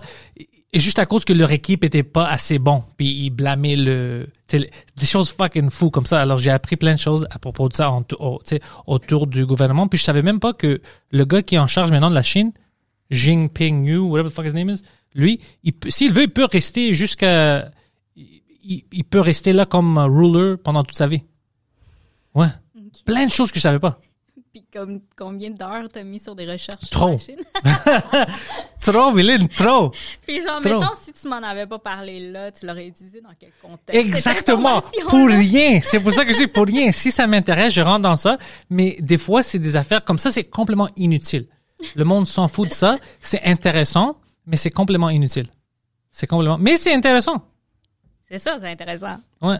Puis ils doivent, euh, j'ai vu ils- ils- à l'Angleterre, tu sais, le British Premier League Soccer, il leur doit, la Chine leur doit comme une- 135 millions de dollars. My God. Ouais, parce qu'ils ont pris les rights, mais ils ont jamais payé pour. OK. Alors, ils ont arrêté de montrer les jeux là-bas. Même chose pour l'Espagne. Ah, ont dit, fuck, mais c'est des crosseurs. Ils, ils- ils font des contrats puis ils nous payent pas. Ouais, la Chine fait n'importe qu'est-ce qu'il veut. Moi, je pensais que t'allais me conter un fun fact de genre une minute. là. On Non, non, comme je dit- quatre minutes sur la Chine. Sur la Chine, puis c'est rien, c'est rien d'important. C'est tellement de niche. En plus, c'est pas genre, je sais pas, l'immigration chinoise. C'est comme. complètement inutile. soccer. Complètement inutile. Puis c'est même pas, c'est vraiment euh, le propagande qui utilise le soccer. C'est même pas, ça peut même pas intéresser les fans de soccer. C'est Ça, vraiment. c'est toute la lecture que tu fais ou c'est genre une vidéo de une heure sur YouTube? Non, non, c'est comme je, je vois quelque chose. Ça a commencé par une vidéo qui parlait des du, la, de la ligue. J'étais comme oh fuck c'est. Puis après tu rentres dans les recherches. Ça marche comment cette ligue là Pourquoi est-ce que lui est parti pour ça? C'était combien d'argent? Ah ils ont pas payé. Ah c'est quoi ça? C'est quoi ça? Puis je rentre dans une rabbit hole de rien, de rien. Ça ça ça aide à rien. Ouais. Ben, tu l'as utilisé là. Tu vois Puis là, ça- tu vas-tu comme maintenant que tu me l'as raconté, est-ce que tu vas le scratcher de ton cerveau? Ouais, mais non, ou genre c'est- tu vas l'utiliser sur quelqu'un d'autre? Non, mais non, je peux plus. J'ai parlé ce matin à lui, euh, puis maintenant à toi, puis je pense que ça va sortir. Ouais, parce que maintenant au moins Tu laisses c'est. l'espace pour d'autres choses là, quand même. Il y a beaucoup d'espace ici. C'est c'est c'est presque vide. Don't worry. non, j'y crois pas, on dirait. Non, c'est. Mais t'as euh, un intérêt quand même beaucoup pour la politique, je me trompe ou pas? Je sais pas. Oui, je deviens des fois politique. C'est juste, sais qu'est-ce que j'aime pas? J'aime pas quand les euh, les politiciens volent des droits des personnes. Moi, je suis vraiment pour la liberté, puis pour la droit de la personne. Je, je, alors, il y a des choses qui m'énervent, comme quand on parle de, de du racisme ou des choses. Il y a des choses que je suis comme, pourquoi est-ce que c'est une conversation? En 2021 quand tu- quelqu'un sort et dit, tu sais, les noirs sont comme les blancs. Comme, de quoi tu y as T'as pas, t'as rien à dire. C'est, pas une conversation qu'on doit avoir. Il y a pas de, la différence, c'est que toi, tu me dis qu'il y a une différence. Il y a pas une différence qu'on doit discuter. Pour moi, c'est complètement fou. Alors, je de- deviens passionné, puis je suis comme, fuck, c'est juste une division qui essaye de faire en ne pas le faire. C'est des choses fous que je trouve. Alors, je rentre dans ça, puis ça m'énerve. Puis le monde dit, oh, fuck, lui, il est vraiment, tu sais, il aime ça, la politique. Non, je déteste ça. je, c'est juste que je, T'as je- besoin de l'extérioriser plus. oh, ça m'énerve. C'est ça qui arrive aux États-Unis Ouais. comme avec Black Lives Matter et tout ça, c'est vraiment, ils séparent les gens, puis après ils disent, pourquoi est-ce que vous êtes séparés? Mais tu viens de séparer le peuple en couleur ou en religion, tout ça, puis après tu te demandes pourquoi est-ce qu'ils sont séparés. Ouais. Come on. C'est des choses qui- comme ça qui m'énervent. Puis je fais des recherches, puis le monde est comme, oh shit, lui, il connaît la politique, mais je connais pas. C'est juste des choses. C'est quand c'est vraiment les choses comme ça, civiles ou, euh, tu sais, les libertés de personnes. Euh, J'étais comme ça. Il y a une injustice. Ouais, euh, ah, j'aime pas ça. Les injustices, ça m'énerve. Même c'était comme ça que j'étais euh, en secondaire, même avec gay marriage. Il y avait tout un débat. Oh, le- moi, j'étais vraiment fâché parce que je suis pas homosexuel, mais ce qui me fâche, c'est que pourquoi est-ce que le gouvernement rentre dans ça? C'est pas de tes affaires. Comment est-ce qu'on a fait que le gouvernement peut choisir oui, tu peux marier lui ou elle? C'est pas de tes affaires. Ça doit pas être même un débat. Ça n'a rien à faire avec moi, ça n'a rien à faire avec toi. Rentre pas dans ça. Tu peux pas choisir pour quelqu'un qui vont aimer. tout ça. Alors, c'est des choses comme ça qui m'énervent. C'est pas à cause que je suis vraiment, bless you, vraiment comme euh, pro-gay rights. ces choses. C'est pas ça. C'est pas que je veux rentrer dans une cap. C'est vraiment comme tu rentres dans les affaires personnelles de quelqu'un. Tu es le gouvernement. C'est pas ta job. Alors, euh, puis, puis le monde, des fois, il construit ça comme, oh shit, lui, il est vraiment politique, il rentre dans ça. Mais non, j'aime pas les groupes. Je veux pas rentrer dans les groupes, je déteste ça. C'est juste que j'aime pas les injustices. Ouais. Puis j'aime pas quand on donne trop de pouvoir au gouvernement. Moi, je trouve ça vraiment dangereux. Regarde les autres places qui ont fait ça. Regarde la Chine. Comme je te dis, le gars peut rester là-bas. Ouais. S'il veut, il peut rester. C'est- les choses comme, euh, comme maintenant, c'est le couvre-feu qui m'énerve. C'est pas les masques. Moi, je dis, fuck importe les masques. Tu rentres dans le magasin, sois prudent, porte- je m'en fous. Mais le couvre-de- le couvre-feu, c'est ça qui m'énerve. C'est comme, moi, je veux faire du jogging à 9 heures. Pourquoi pas? You know, pourquoi pas? C'est, c'est, c'est pas tes affaires, c'est ça qui m'énerve. Moi, ça m'a jamais causé problème, ce couvre-feu, parce que je faisais déjà rien après 8 heures le soir, tout simplement. Mais je vais te dire, jusqu'à date, tous les podcasts qu'on fait le soir, comme tout Drink Minimum, Ouais. je suis, euh, ils m'ont pas arrêté. J'ai ma, j'ai le Ouais, feuille et tout ça.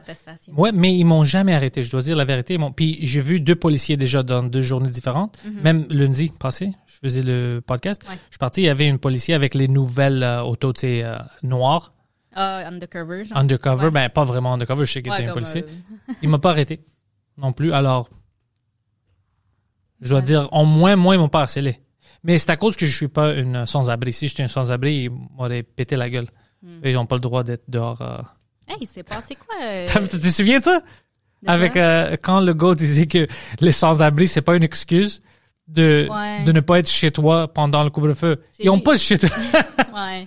J'ai- lu le headline, mais je, comme des histoires comme ça, des fois, je veux comme pas lire au complet. Je, je sais- pourquoi- ça va juste t'énerver. Ben c'est ça. Pourquoi je me mettrais dans une mauvaise euh, une mauvaise humeur pour la journée je sélectionne les nouvelles que je lis quand même. Ouais. Mais il s'est passé quoi avec le projet de Mike euh, Il voulait construire des comme des cabanes? Oh, finalement, c'est drôle que tu parles de ça parce qu'il m'a parlé de ça lundi. Finalement, le gars a fini les, les maisons, puis ils se font cette semaine. euh, certaines vont à Longueuil, puis il y a, je pense, deux autres villes qui les ont commandées. Mais Mike était fâché parce que ça a pris tout ce temps-là. Mais le gars qui les fabrique a dit à Mike écoute, le, les matériels à cause du pandémie, Ouais. venez pas.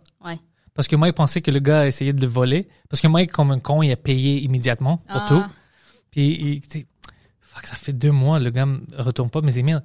J'ai-tu donné, tu sais, 23 000 à quelqu'un, puis il va voler ça? Et après, le gars a envoyé un email. Non, c'est cette semaine, puis tout ça. C'est à cause que les matériels euh, ont pas venu. Ouais. Mais maintenant, ils sont tous finis, puis ils commencent déjà à les, euh, à les envoyer à les villes qui les ont commandés. Fait que le projet, euh, rappelle-moi, Ouais, le projet, c'est- des, des sous pour commander. Non, non, Mike a payé pour. C'était 23 000 de, de ses... Mike, Ah, je, pens- je pensais qu'il y avait comme un levée de fonds avec Non, ça. ce qu'on, ben, on a pensé peut-être on peut faire une levée de fonds pour ramasser plus d'argent, tout ça. Mhm. Mais Mike, c'était vraiment pour. euh, il a dit ça au public parce qu'il avait besoin de l'aide pour Montréal. Ouais. Parce qu'il y avait des problèmes ici avec euh, la ville puis Ouais, Valérie Plante, tout ça. C'est ça. Alors, il voulait, comme, shit, on va mettre un peu de pression parce qu'on doit aider ces gens-là. Ça va faire froid. Euh, il y a plus de monde qui marche à cause du pandémie, puis Ouais. ça aller mal. Mais eux, ils ont fait comme une fake. Oh oui, on veut être avec toi. Euh, Mike avait des meetings, puis tout ça, puis il poussait tout le temps comme, oh non, pas vraiment, pas vraiment. Alors Mike a dit, OK, fuck that, je vais le faire moi-même. je, je vais voir s'il y a d'autres villes qui, qui veulent les, les petites maisons. Puis il a trouvé, je pense, Saint-Jérôme, Longueuil, puis quelque part, il y a une autre ville Ok. qui ont dit, oh shit, OK, nous, on va les prendre. Puis euh, c'est comme ça qu'il les a séparés. Mais il était pas content avec ça. Comme il est heureux que maintenant ils sont finis, mais comme fuck, l'hiver est presque fini. Ouais. Alors il était fâché à cause du temps. Mais il- il- ça est devenu un peu frustrant quand il a vu que les, les villes, comme le maire ici, ils s'en foutent du, du, du monde. Comme, tu sais, c'est froid, ils sont dehors. euh, que, oh non, mais les maisons, ça va pas être beau. Puis c'était toujours des excuses comme ça. Puis c'est comme, tu sais, c'est- c'est- c'est c'est des personnes. Ouais. C'est des personnes, c'est des êtres vivants. You know, c'est des êtres humains. Like, c'est pas bizarre que toi tu dis comme, ah, mais ça va être dégueulasse, alors on va le laisser dehors. Euh, Je sais que ça a énervé Mike. Ça l'a rendu un peu fâché comme, t'es comme, shit, c'est eux qui, c'est le gouvernement, mais ils s'en foutent vraiment. Si t'as pas d'argent ou whatever, ils s'en foutent de toi. Puis je sais que ça, ça, ça reste pas bien avec Mike, mais qu'est-ce qu'il va faire? Il essaye de faire de son mieux, mais, Ouais, mais c'est des choses, quand tu vois des choses comme ça, ça te rend un peu jaded de la société. Ouais. C'est comme, shit, si on va pas aider les gens qui ont besoin de notre aide, on va aider qui? On, ben, on n'est pas une- on est des animaux.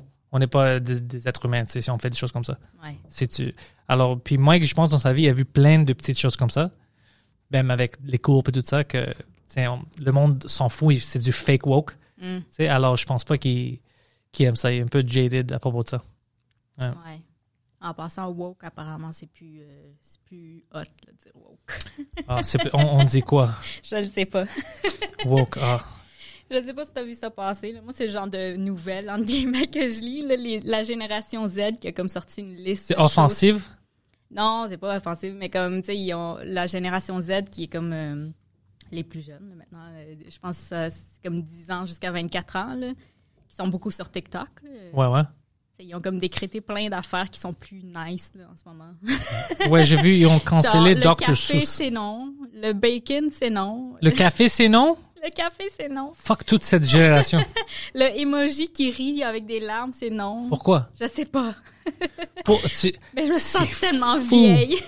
C'est fou. Je sais pas si t'as vu, hier, ils ont cancellé euh, Dr. Seuss. Six Pourquoi? livres de Dr. Seuss. Pourquoi? Parce qu'ils ont dit que euh, euh, c'est des choses racistes.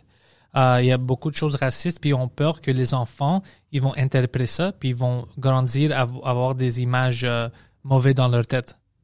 Parce que c'est, alors ils ont, ils vont, ils ont annulé la production de six de ces livres, puis on va, ter- ils, ils vont plus les vendre. Alors moi je dis ce matin, je dis, c'est drôle quand ils disent qu'on doit brûler, on doit arrêter de sortir ce livre-là parce que euh, peut-être les gens peuvent interpréter puis faire des choses mauvaises plus tard.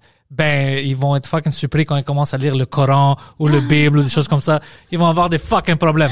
Like, euh, si ça c'est offensif. Mais ils vont pas, ils veulent pas rentrer dans ça parce qu'ils ont peur de, de se faire euh, dire islamophobie ou, euh, je sais pas, religieux, c'est religious phobe de Christ- Christian ou juif ou whatever. Mais tous les livres, si tu les lis dans un autre contexte d'aujourd'hui, puis c'est des vieilles choses, ben, il va y avoir des choses fuckées. C'est sûr. C'est, tu vas pas juste décider de ne plus vendre des livres. C'est, même le livre de Hitler, tu peux l'acheter sur Amazon, Mein Kampf. Ouais. Mais le livre de Dr. Seuss, ça, c'est dangereux. C'est, tu vois, c'est pour ça que je dis le woke culture, c'est stupide. C'est, ça fait pas de sens. Ouais. Moi, en fait, je comprends. Là, que, et puis, et puis, je suis d'accord que des voix s'élèvent et tout. là. Mais euh, je trouve que c'est on est beaucoup en réaction Mhm. Plus qu'en plus qu'en discussion, en échange. C'est ça qui devrait avoir lieu avant tout. Euh, je, je- je suis d'ac- je suis complètement consciente et d'accord que on peut être en désaccord avec des opinions, avec des trucs. Mais au lieu de crier sur tous les toits que t'es pas d'accord puis qu'il faut canceller, je pense qu'il faut comme faire, il faut plus exposer. Ben moi, je suis pas à l'aise avec ça. Est-ce qu'on peut en discuter? C'est quoi les pistes de solutions, nuancer tout ça? C'est comme, moi, je sais pas comme si je vais lire des livres de Dr. Seuss maintenant. Alors, personnellement, je m'en fous. Non, mais tu sais, ça, c'est un exemple parmi tellement de choses. Mais c'est pour ça, c'est juste que si t'es prêt à faire euh, un jugement comme ça, comme vite, oh shit, c'est offensif, cancelle-le, on va plus voir quelque chose qui, ça fait quoi, 70 ans que ça fait partie de la culture américaine ou whatever. Explique-toi pourquoi. Oh, Donne, donne des arguments au moins. Ou montre-le pas. Ce livre-là, c'est pas pour moi puis mes enfants, c'est bon, mais de canceller tout, Ouais. Oh, on peut pas vendre ce livre-là, c'est illégal de vendre un livre comme ça. Mais le livre de Hitler est encore vendu. C'est, je, je sais pas quoi dire. C'est complètement faux pour moi. Ouais, Puis comme si tu dis quelque chose euh, par rapport qui est violent ou agressif, mais je le déguise dans façon que oh ça fait partie de ma culture. Comme moi je, je, je crée un livre qui est totalement fou, mais je dis oh c'est grec, ça c'est ma culture. Ils vont avoir peur. Ah on veut pas être raciste, on ne peut, on peut rien dire. Tu sais, ils vont pas avoir le même euh, système. Ils vont être ah shit on veut pas avoir l'air de raciste, on peut rien dire. Mais pourquoi? Moi je pensais que c'est la justice. Alors, on s'en fout que je suis grec ou non. Si je dis quelque chose de mauvais ou je fais quelque chose de mauvais, je- tu devrais avoir les mêmes standards avec moi, comme on va avoir avec toi, comme lui. Ça doit être comme ça. C'est ça que j'aime pas. C'est le double standard, le fake wokeness. Ouais, il y a beaucoup de double standards. Ouais. partout. C'est c'est vraiment ça qui, je pense, qui m'énerve de tout. C'est qu'on n'utilise pas euh, c'est les mêmes lois pour tout le monde. C'est ça qui m'énerve. Le monde a peur de dire la vérité. S'ils sont, oh je vais tomber dans une boîte. Et Ils vont me mettre dans, comme si moi je, euh, je sais pas, Poseidon, euh, j'aime pas quelque chose qu'il a dit, puis le monde dit, oh toi tu chicanes avec lui parce que c'est c'est un homosexuel, puis toi t'es homophobe. Mais non, ça n'a rien à faire avec sa sexualité. Ouais. Moi, je suis en désaccord avec son opinion à propos de ça. il peut être gay, straight, je m'en fous, trans, euh, c'est pas ça. C'est lui. J'ai un problème avec lui, c'est pas le groupe. Mais le monde maintenant, c'est vraiment, oh shit, euh, tu t'ostines avec lui, t'aimes pas les Grecs, t'aimes pas. C'est ça qui m'énerve. T'es trop blanc ou noir. Ouais, c'est fucking.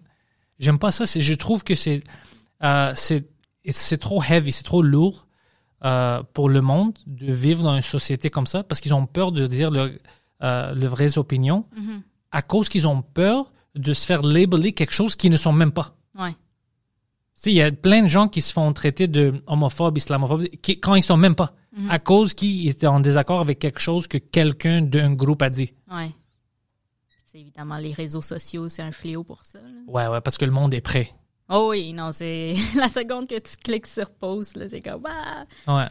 Moi, moi j'ai appris maintenant de euh, m'éloigner des opinions des autres comme je m'en fous. Quand- si quelqu'un Ouais. dit, toi, t'es ça, je sais la vérité, alors c'est comme, OK, ça c'est une personne, ça c'est quelqu'un de con. Ben, tu sais, de toute façon, si, si tu préfères avoir des conversations avec des gens que tu trustes là, par Ouais. rapport à des trucs que peut-être que tu aurais mal fait, là, Ouais, ouais. plus que la société puis Facebook au grand complet, là, des gens qui qui te connaissent pas, qui vont émettre leurs opinions sur quelque chose que tu as fait. C'est ça, puis c'est pour ça que j'aime les podcasts plus que les posts. Parce que maintenant, moi puis toi, on discute, puis Ouais. on a le temps Ouais. de parler. Un post, euh, tu peux pas faire, euh, tu peux pas écrire 30 pages. Là, Mais c'est ça. Là, Puis maintenant, tu vois, comme moi, le joke que j'avais dit avant pour les livres, oh, attends qu'ils lisent le Coran ou le Bible. Si j'avais juste écrit ça sur une tweet, le monde va dire c'est islamophobe, c'est christianophobe ou whatever. Mm-hmm. Mais à cause qu'ils voient tout le contexte maintenant, c'est difficile vraiment à enlever une partie puis dire euh, non, non, euh, c'est ça.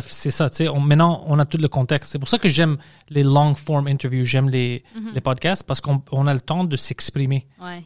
Parce que moi, je pense que euh, Twitter, c'est un grand problème à cause de ça. Jamais hors contexte. dans Twitter. Non, c'est pas pour toi. C'est pas pour moi. Tu Non, non, c'est pas pour moi. Ouais, t'es trop, t'es trop gentil pour ça. Tu comme évidemment, je me suis inscrite dessus quand c'est sorti, mais ça m'a vite euh, mélangé. Là. Juste la façon comment on répond, puis tu sais, comment c'est tellement concis, euh, 144 caractères. Ouais, mais non, c'est plus, mais c'est Ah trop agressif Twitter parce que c'est vraiment comme n'importe quoi sur. Je regardais Yann hier, puis, tu sais, Yann il se chicane avec tout le monde sur Twitter, c'est fucking drôle. Yann- Yann Terrio? Ah, Oh, c'est drôle. Tu connais pas Yann sur Twitter? je connais Yann Thériault. non, je non. Est-ce que tu Twitter. connais Yann sur Non, Twitter? j'ai jamais été voir. Il- oh, Yann sur Twitter, c'est incroyable. Il chicane avec tout le monde. Il y a plein de comptes. Puis comme il fait exprès ou? Euh, un peu, oui, parce qu'il il va écrire quelque chose qu'il sait que ça va énerver des gens de- d'un côté ou de l'autre. Mais comme il lance-tu lui-même, genre ses propres tweets, ou genre il va voir un tweet. Euh, Les deux. mettons, Ils font les deux. aller dire Oui, ils, ils disent quelque chose sur sous-écoute, puis après le monde lui tweet, Ah. puis lui, il, les, ah, il est fucking drôle. Comme si tu sais qu'il essaye de fucker avec le monde. Mais c'est-tu Ça te comme rire. considéré comme un troll ou? Moi, je le considère comme un bon fucking troll sur Twitter. un bon troll? Ouais, ouais. J'ai vu ça parce que des fois, moi, je suis sur la liste, comme le monde euh, écrit à moi, puis à Yann, puis à Mike, ou whatever, mais c'est juste pour chicaner Yann. C'est comme, Mike Pantelis, t'as-tu vu ce con-là, Puis après, tu vois, tu vois tout le thread, puis c'est Yann comme, eh, fuck ta mère. Puis c'est comme, tu sais, tu- le monde chicane avec Yann, puis moi, je regarde ça comme, fuck Yann, il arrête pas. il chicane. Parce que c'est vraiment agressif, Twitter. Le monde, il se fâche avec toi pour n'importe quoi, puis c'est instantané. Il, il- tu sais, dans cinq secondes, il peut te dire d'aller te faire foutre, puis ils le font. Puis après, même s'ils regrettent, OK, c'était trop agressif, ben, c'est déjà sorti. Alors, ça commence, tu sais, la boule. Puis, c'est ça. Quand moi, je, c'est, maintenant, je pense que je réponds plus des fois comme, j'ai pas l'énergie. Ouais. Euh, je trouve ça fucking drôle. Moi, j'aime quand quelqu'un me dise quelque chose comme niaise ou whatever, puis il vient de quelque part que j'ai jamais allé. Ou, pour- moi, je dis à lui, je trouve le plus drôle, c'est quand quelqu'un comme euh, de Wyoming va dire comme Hey faggot, pourquoi est-ce que tu dis ça? Whatever. Pour moi, c'est drôle.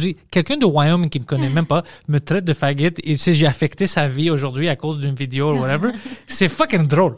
Un gars de Parkex, sais, j'ai un gars de Wyoming qui est fâché avec moi. C'est drôle. C'est- Alors moi, je le trouve ça comme ça, je le prends pas personnel. Ouais. Comme pourquoi? Euh, Tu sais, commence à pleurer. Je, je vais prendre quelques minutes pour des c'est- fois répondre. puis- Mais il s'est jamais arrivé une seule fois que tu t'es fait affecter par un, un commentaire ou. Pas affecté. Des fois, c'est, c'est- au début, il y avait des fois où j'étais vraiment fâché. Quand le monde dit des choses qui sont pas vraies, j'étais comme, hey, what the fuck, non, ça c'est pas. Puis après, je commençais à apprendre comme, c'est ça le game. Il veut vraiment t'affecter pour que tu réponds, puis tu rentres dans ça, puis ça t'affecte mentalement. Ouais, ouais, ouais. Puis j'étais comme, c'est eux qui ont les problèmes. C'est, c'est eux euh. C'est pas toi. Ouais. Le problème, c'est eux. J'avais même un gars qui me suivait partout, puis écrivait plein de messages partout dans tous mes réseaux sociaux. Puis des fois, je riais avec lui, comme euh, lui, c'est clairement fou. Puis après, un gars a vu ces messages-là, puis c'est un gars que moi, je connais, puis il connaissait ce gars-là. Puis il m'a dit, yo, lui, c'est un vrai fou. Pas. là. Ouais, il venait au bar tout seul, il s'assoyait, puis il boyait tout seul, il, il regardait les filles bizarrement pour des années. C'est un gars vraiment, vraiment comme fucké. Alors, euh, euh, c'est bon que ça t'a pas affecté si des choses, des, il dit des choses négatives. Lui, c'est un vrai fou, personne, puis peut-être il est dangereux même. C'est ça qu'il m'a dit. Il m'a dit, lui, c'est vraiment comme un psychopathe. Puis j'étais comme, oh, ça, ça je sens bien avec ça, parce que je sais que, les commentaires venaient de quelqu'un fou, Ouais. you know? Ça, toi, ça- Moi, des fois, là, évidemment, je lis euh, des commentaires pour toutes sortes de trucs. là. Des fois, je peux pas m'empêcher d'aller cliquer sur le profil puis faire genre ah ok ouais. Ah, ça, c'est le meilleur. à autre chose. Ouais. ça m'arrive des fois, je vois quelque chose, puis je suis comme, what the fuck? Puis je Des regarde. fois, ben, c'est ça. Quand c'est comme trop agressif, que c'est exagéré, ça se peut comme pas que quelqu'un parle comme ça. C'est plus fort que moi, je m'avais cliqué sur le profil. Des fois, je- au début, je disais au podcast quand j'avais des gens comme ça, euh, parce que encore, ça m'a pris du temps de sortir mon cerveau de Parkex. J'avais Ouais. vraiment cette mentalité-là. Alors, je disais, comment que, tu sais, c'est ça l'adresse, tu sais, c'est où le show, viens me fucking voir si t'as un problème. Puis après un certain bout de temps, on a vu que c'est vraiment rare que les gens vont venir te voir en, en face à face Oui. pour te dire des choses. Ça commençait à me calmer. Je disais, comment que c'est juste Mm. des gens qui ont leurs problèmes, ils veulent vraiment sex. C'est pas personnel, même si c'est à toi, pour eux, t'es un caractère. Ouais. Ils te voient sur les podcasts, tu fais du stand-up, tout ça. T'es pas une vraie personne, des fois, Ouais. pour eux. Alors, c'est juste, ils s'expriment, ils sont fâchés à cause t'as dit quelque chose, puis ils expriment un caractère. Ils veulent pas te faire du mal physiquement. C'est juste, ils sont vrais. Alors, je commençais à penser moins. C'est pour Je ça. comprends.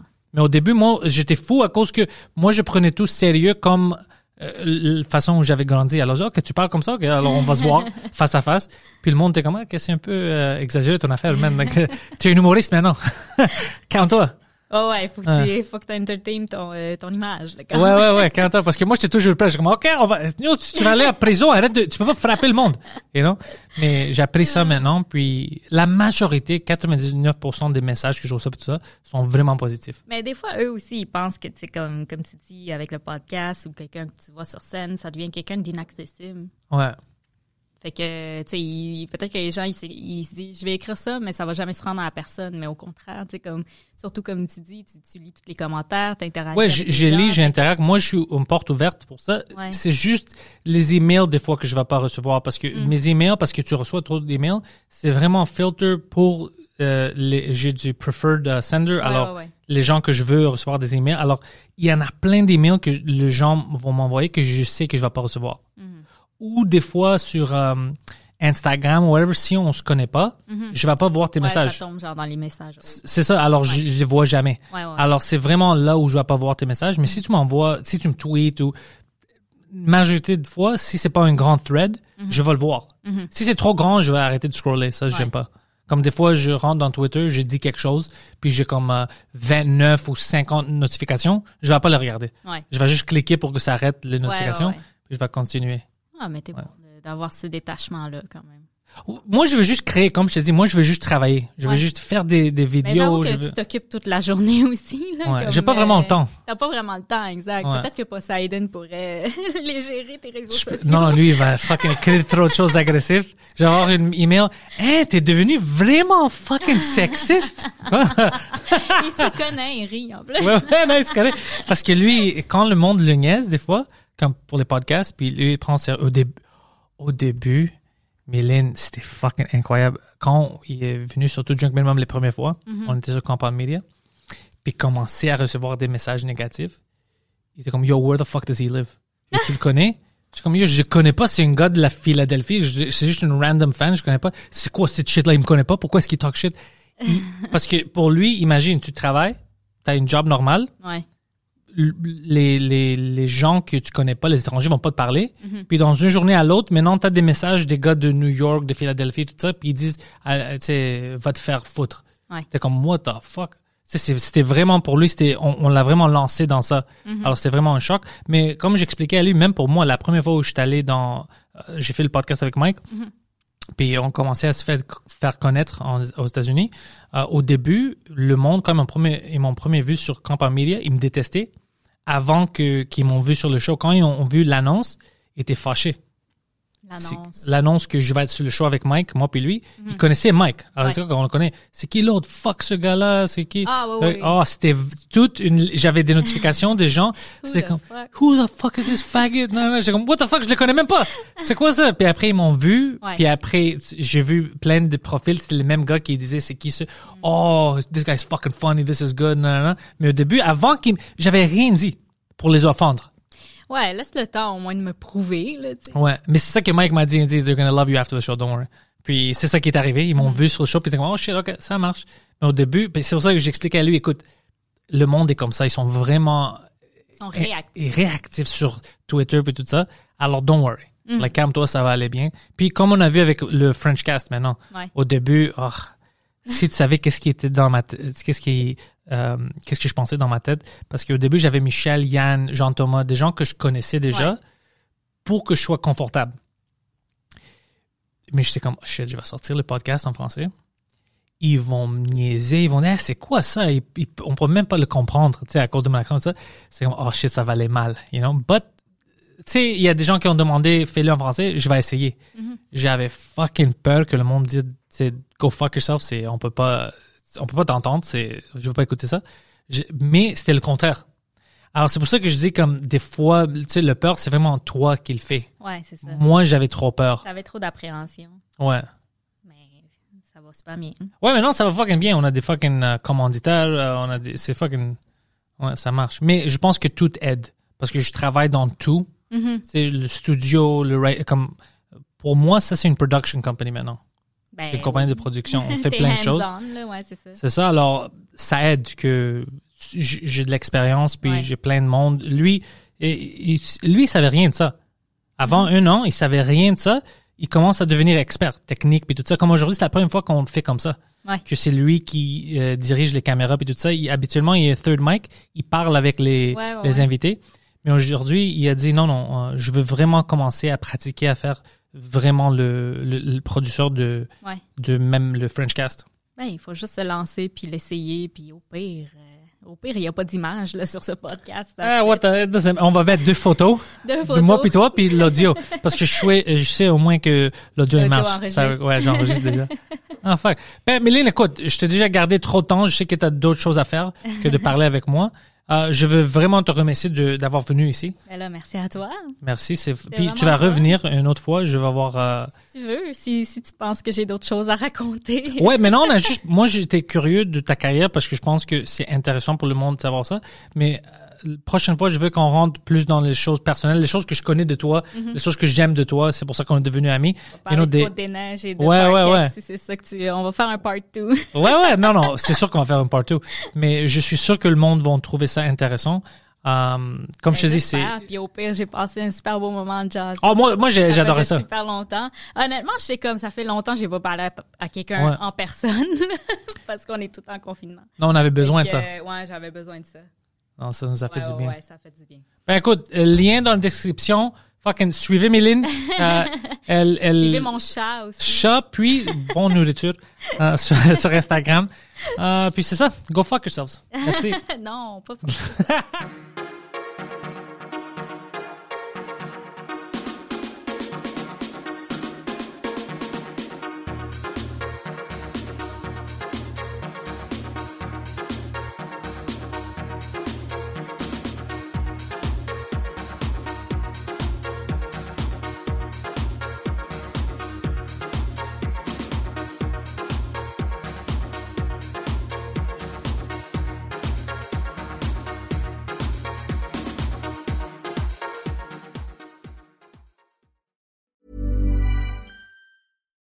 when we're on a budget, we still deserve nice things. Quince is a place to scoop up stunning high-end goods for 50 to 80% less than similar brands. They have buttery soft cashmere sweaters starting at $50, luxurious Italian leather bags, and so much more. Plus, Quince only works with factories that use safe, ethical, and responsible manufacturing. Get the high-end goods you'll love without the high price tag with Quince. Go to quince.com slash style for free shipping and 365-day returns.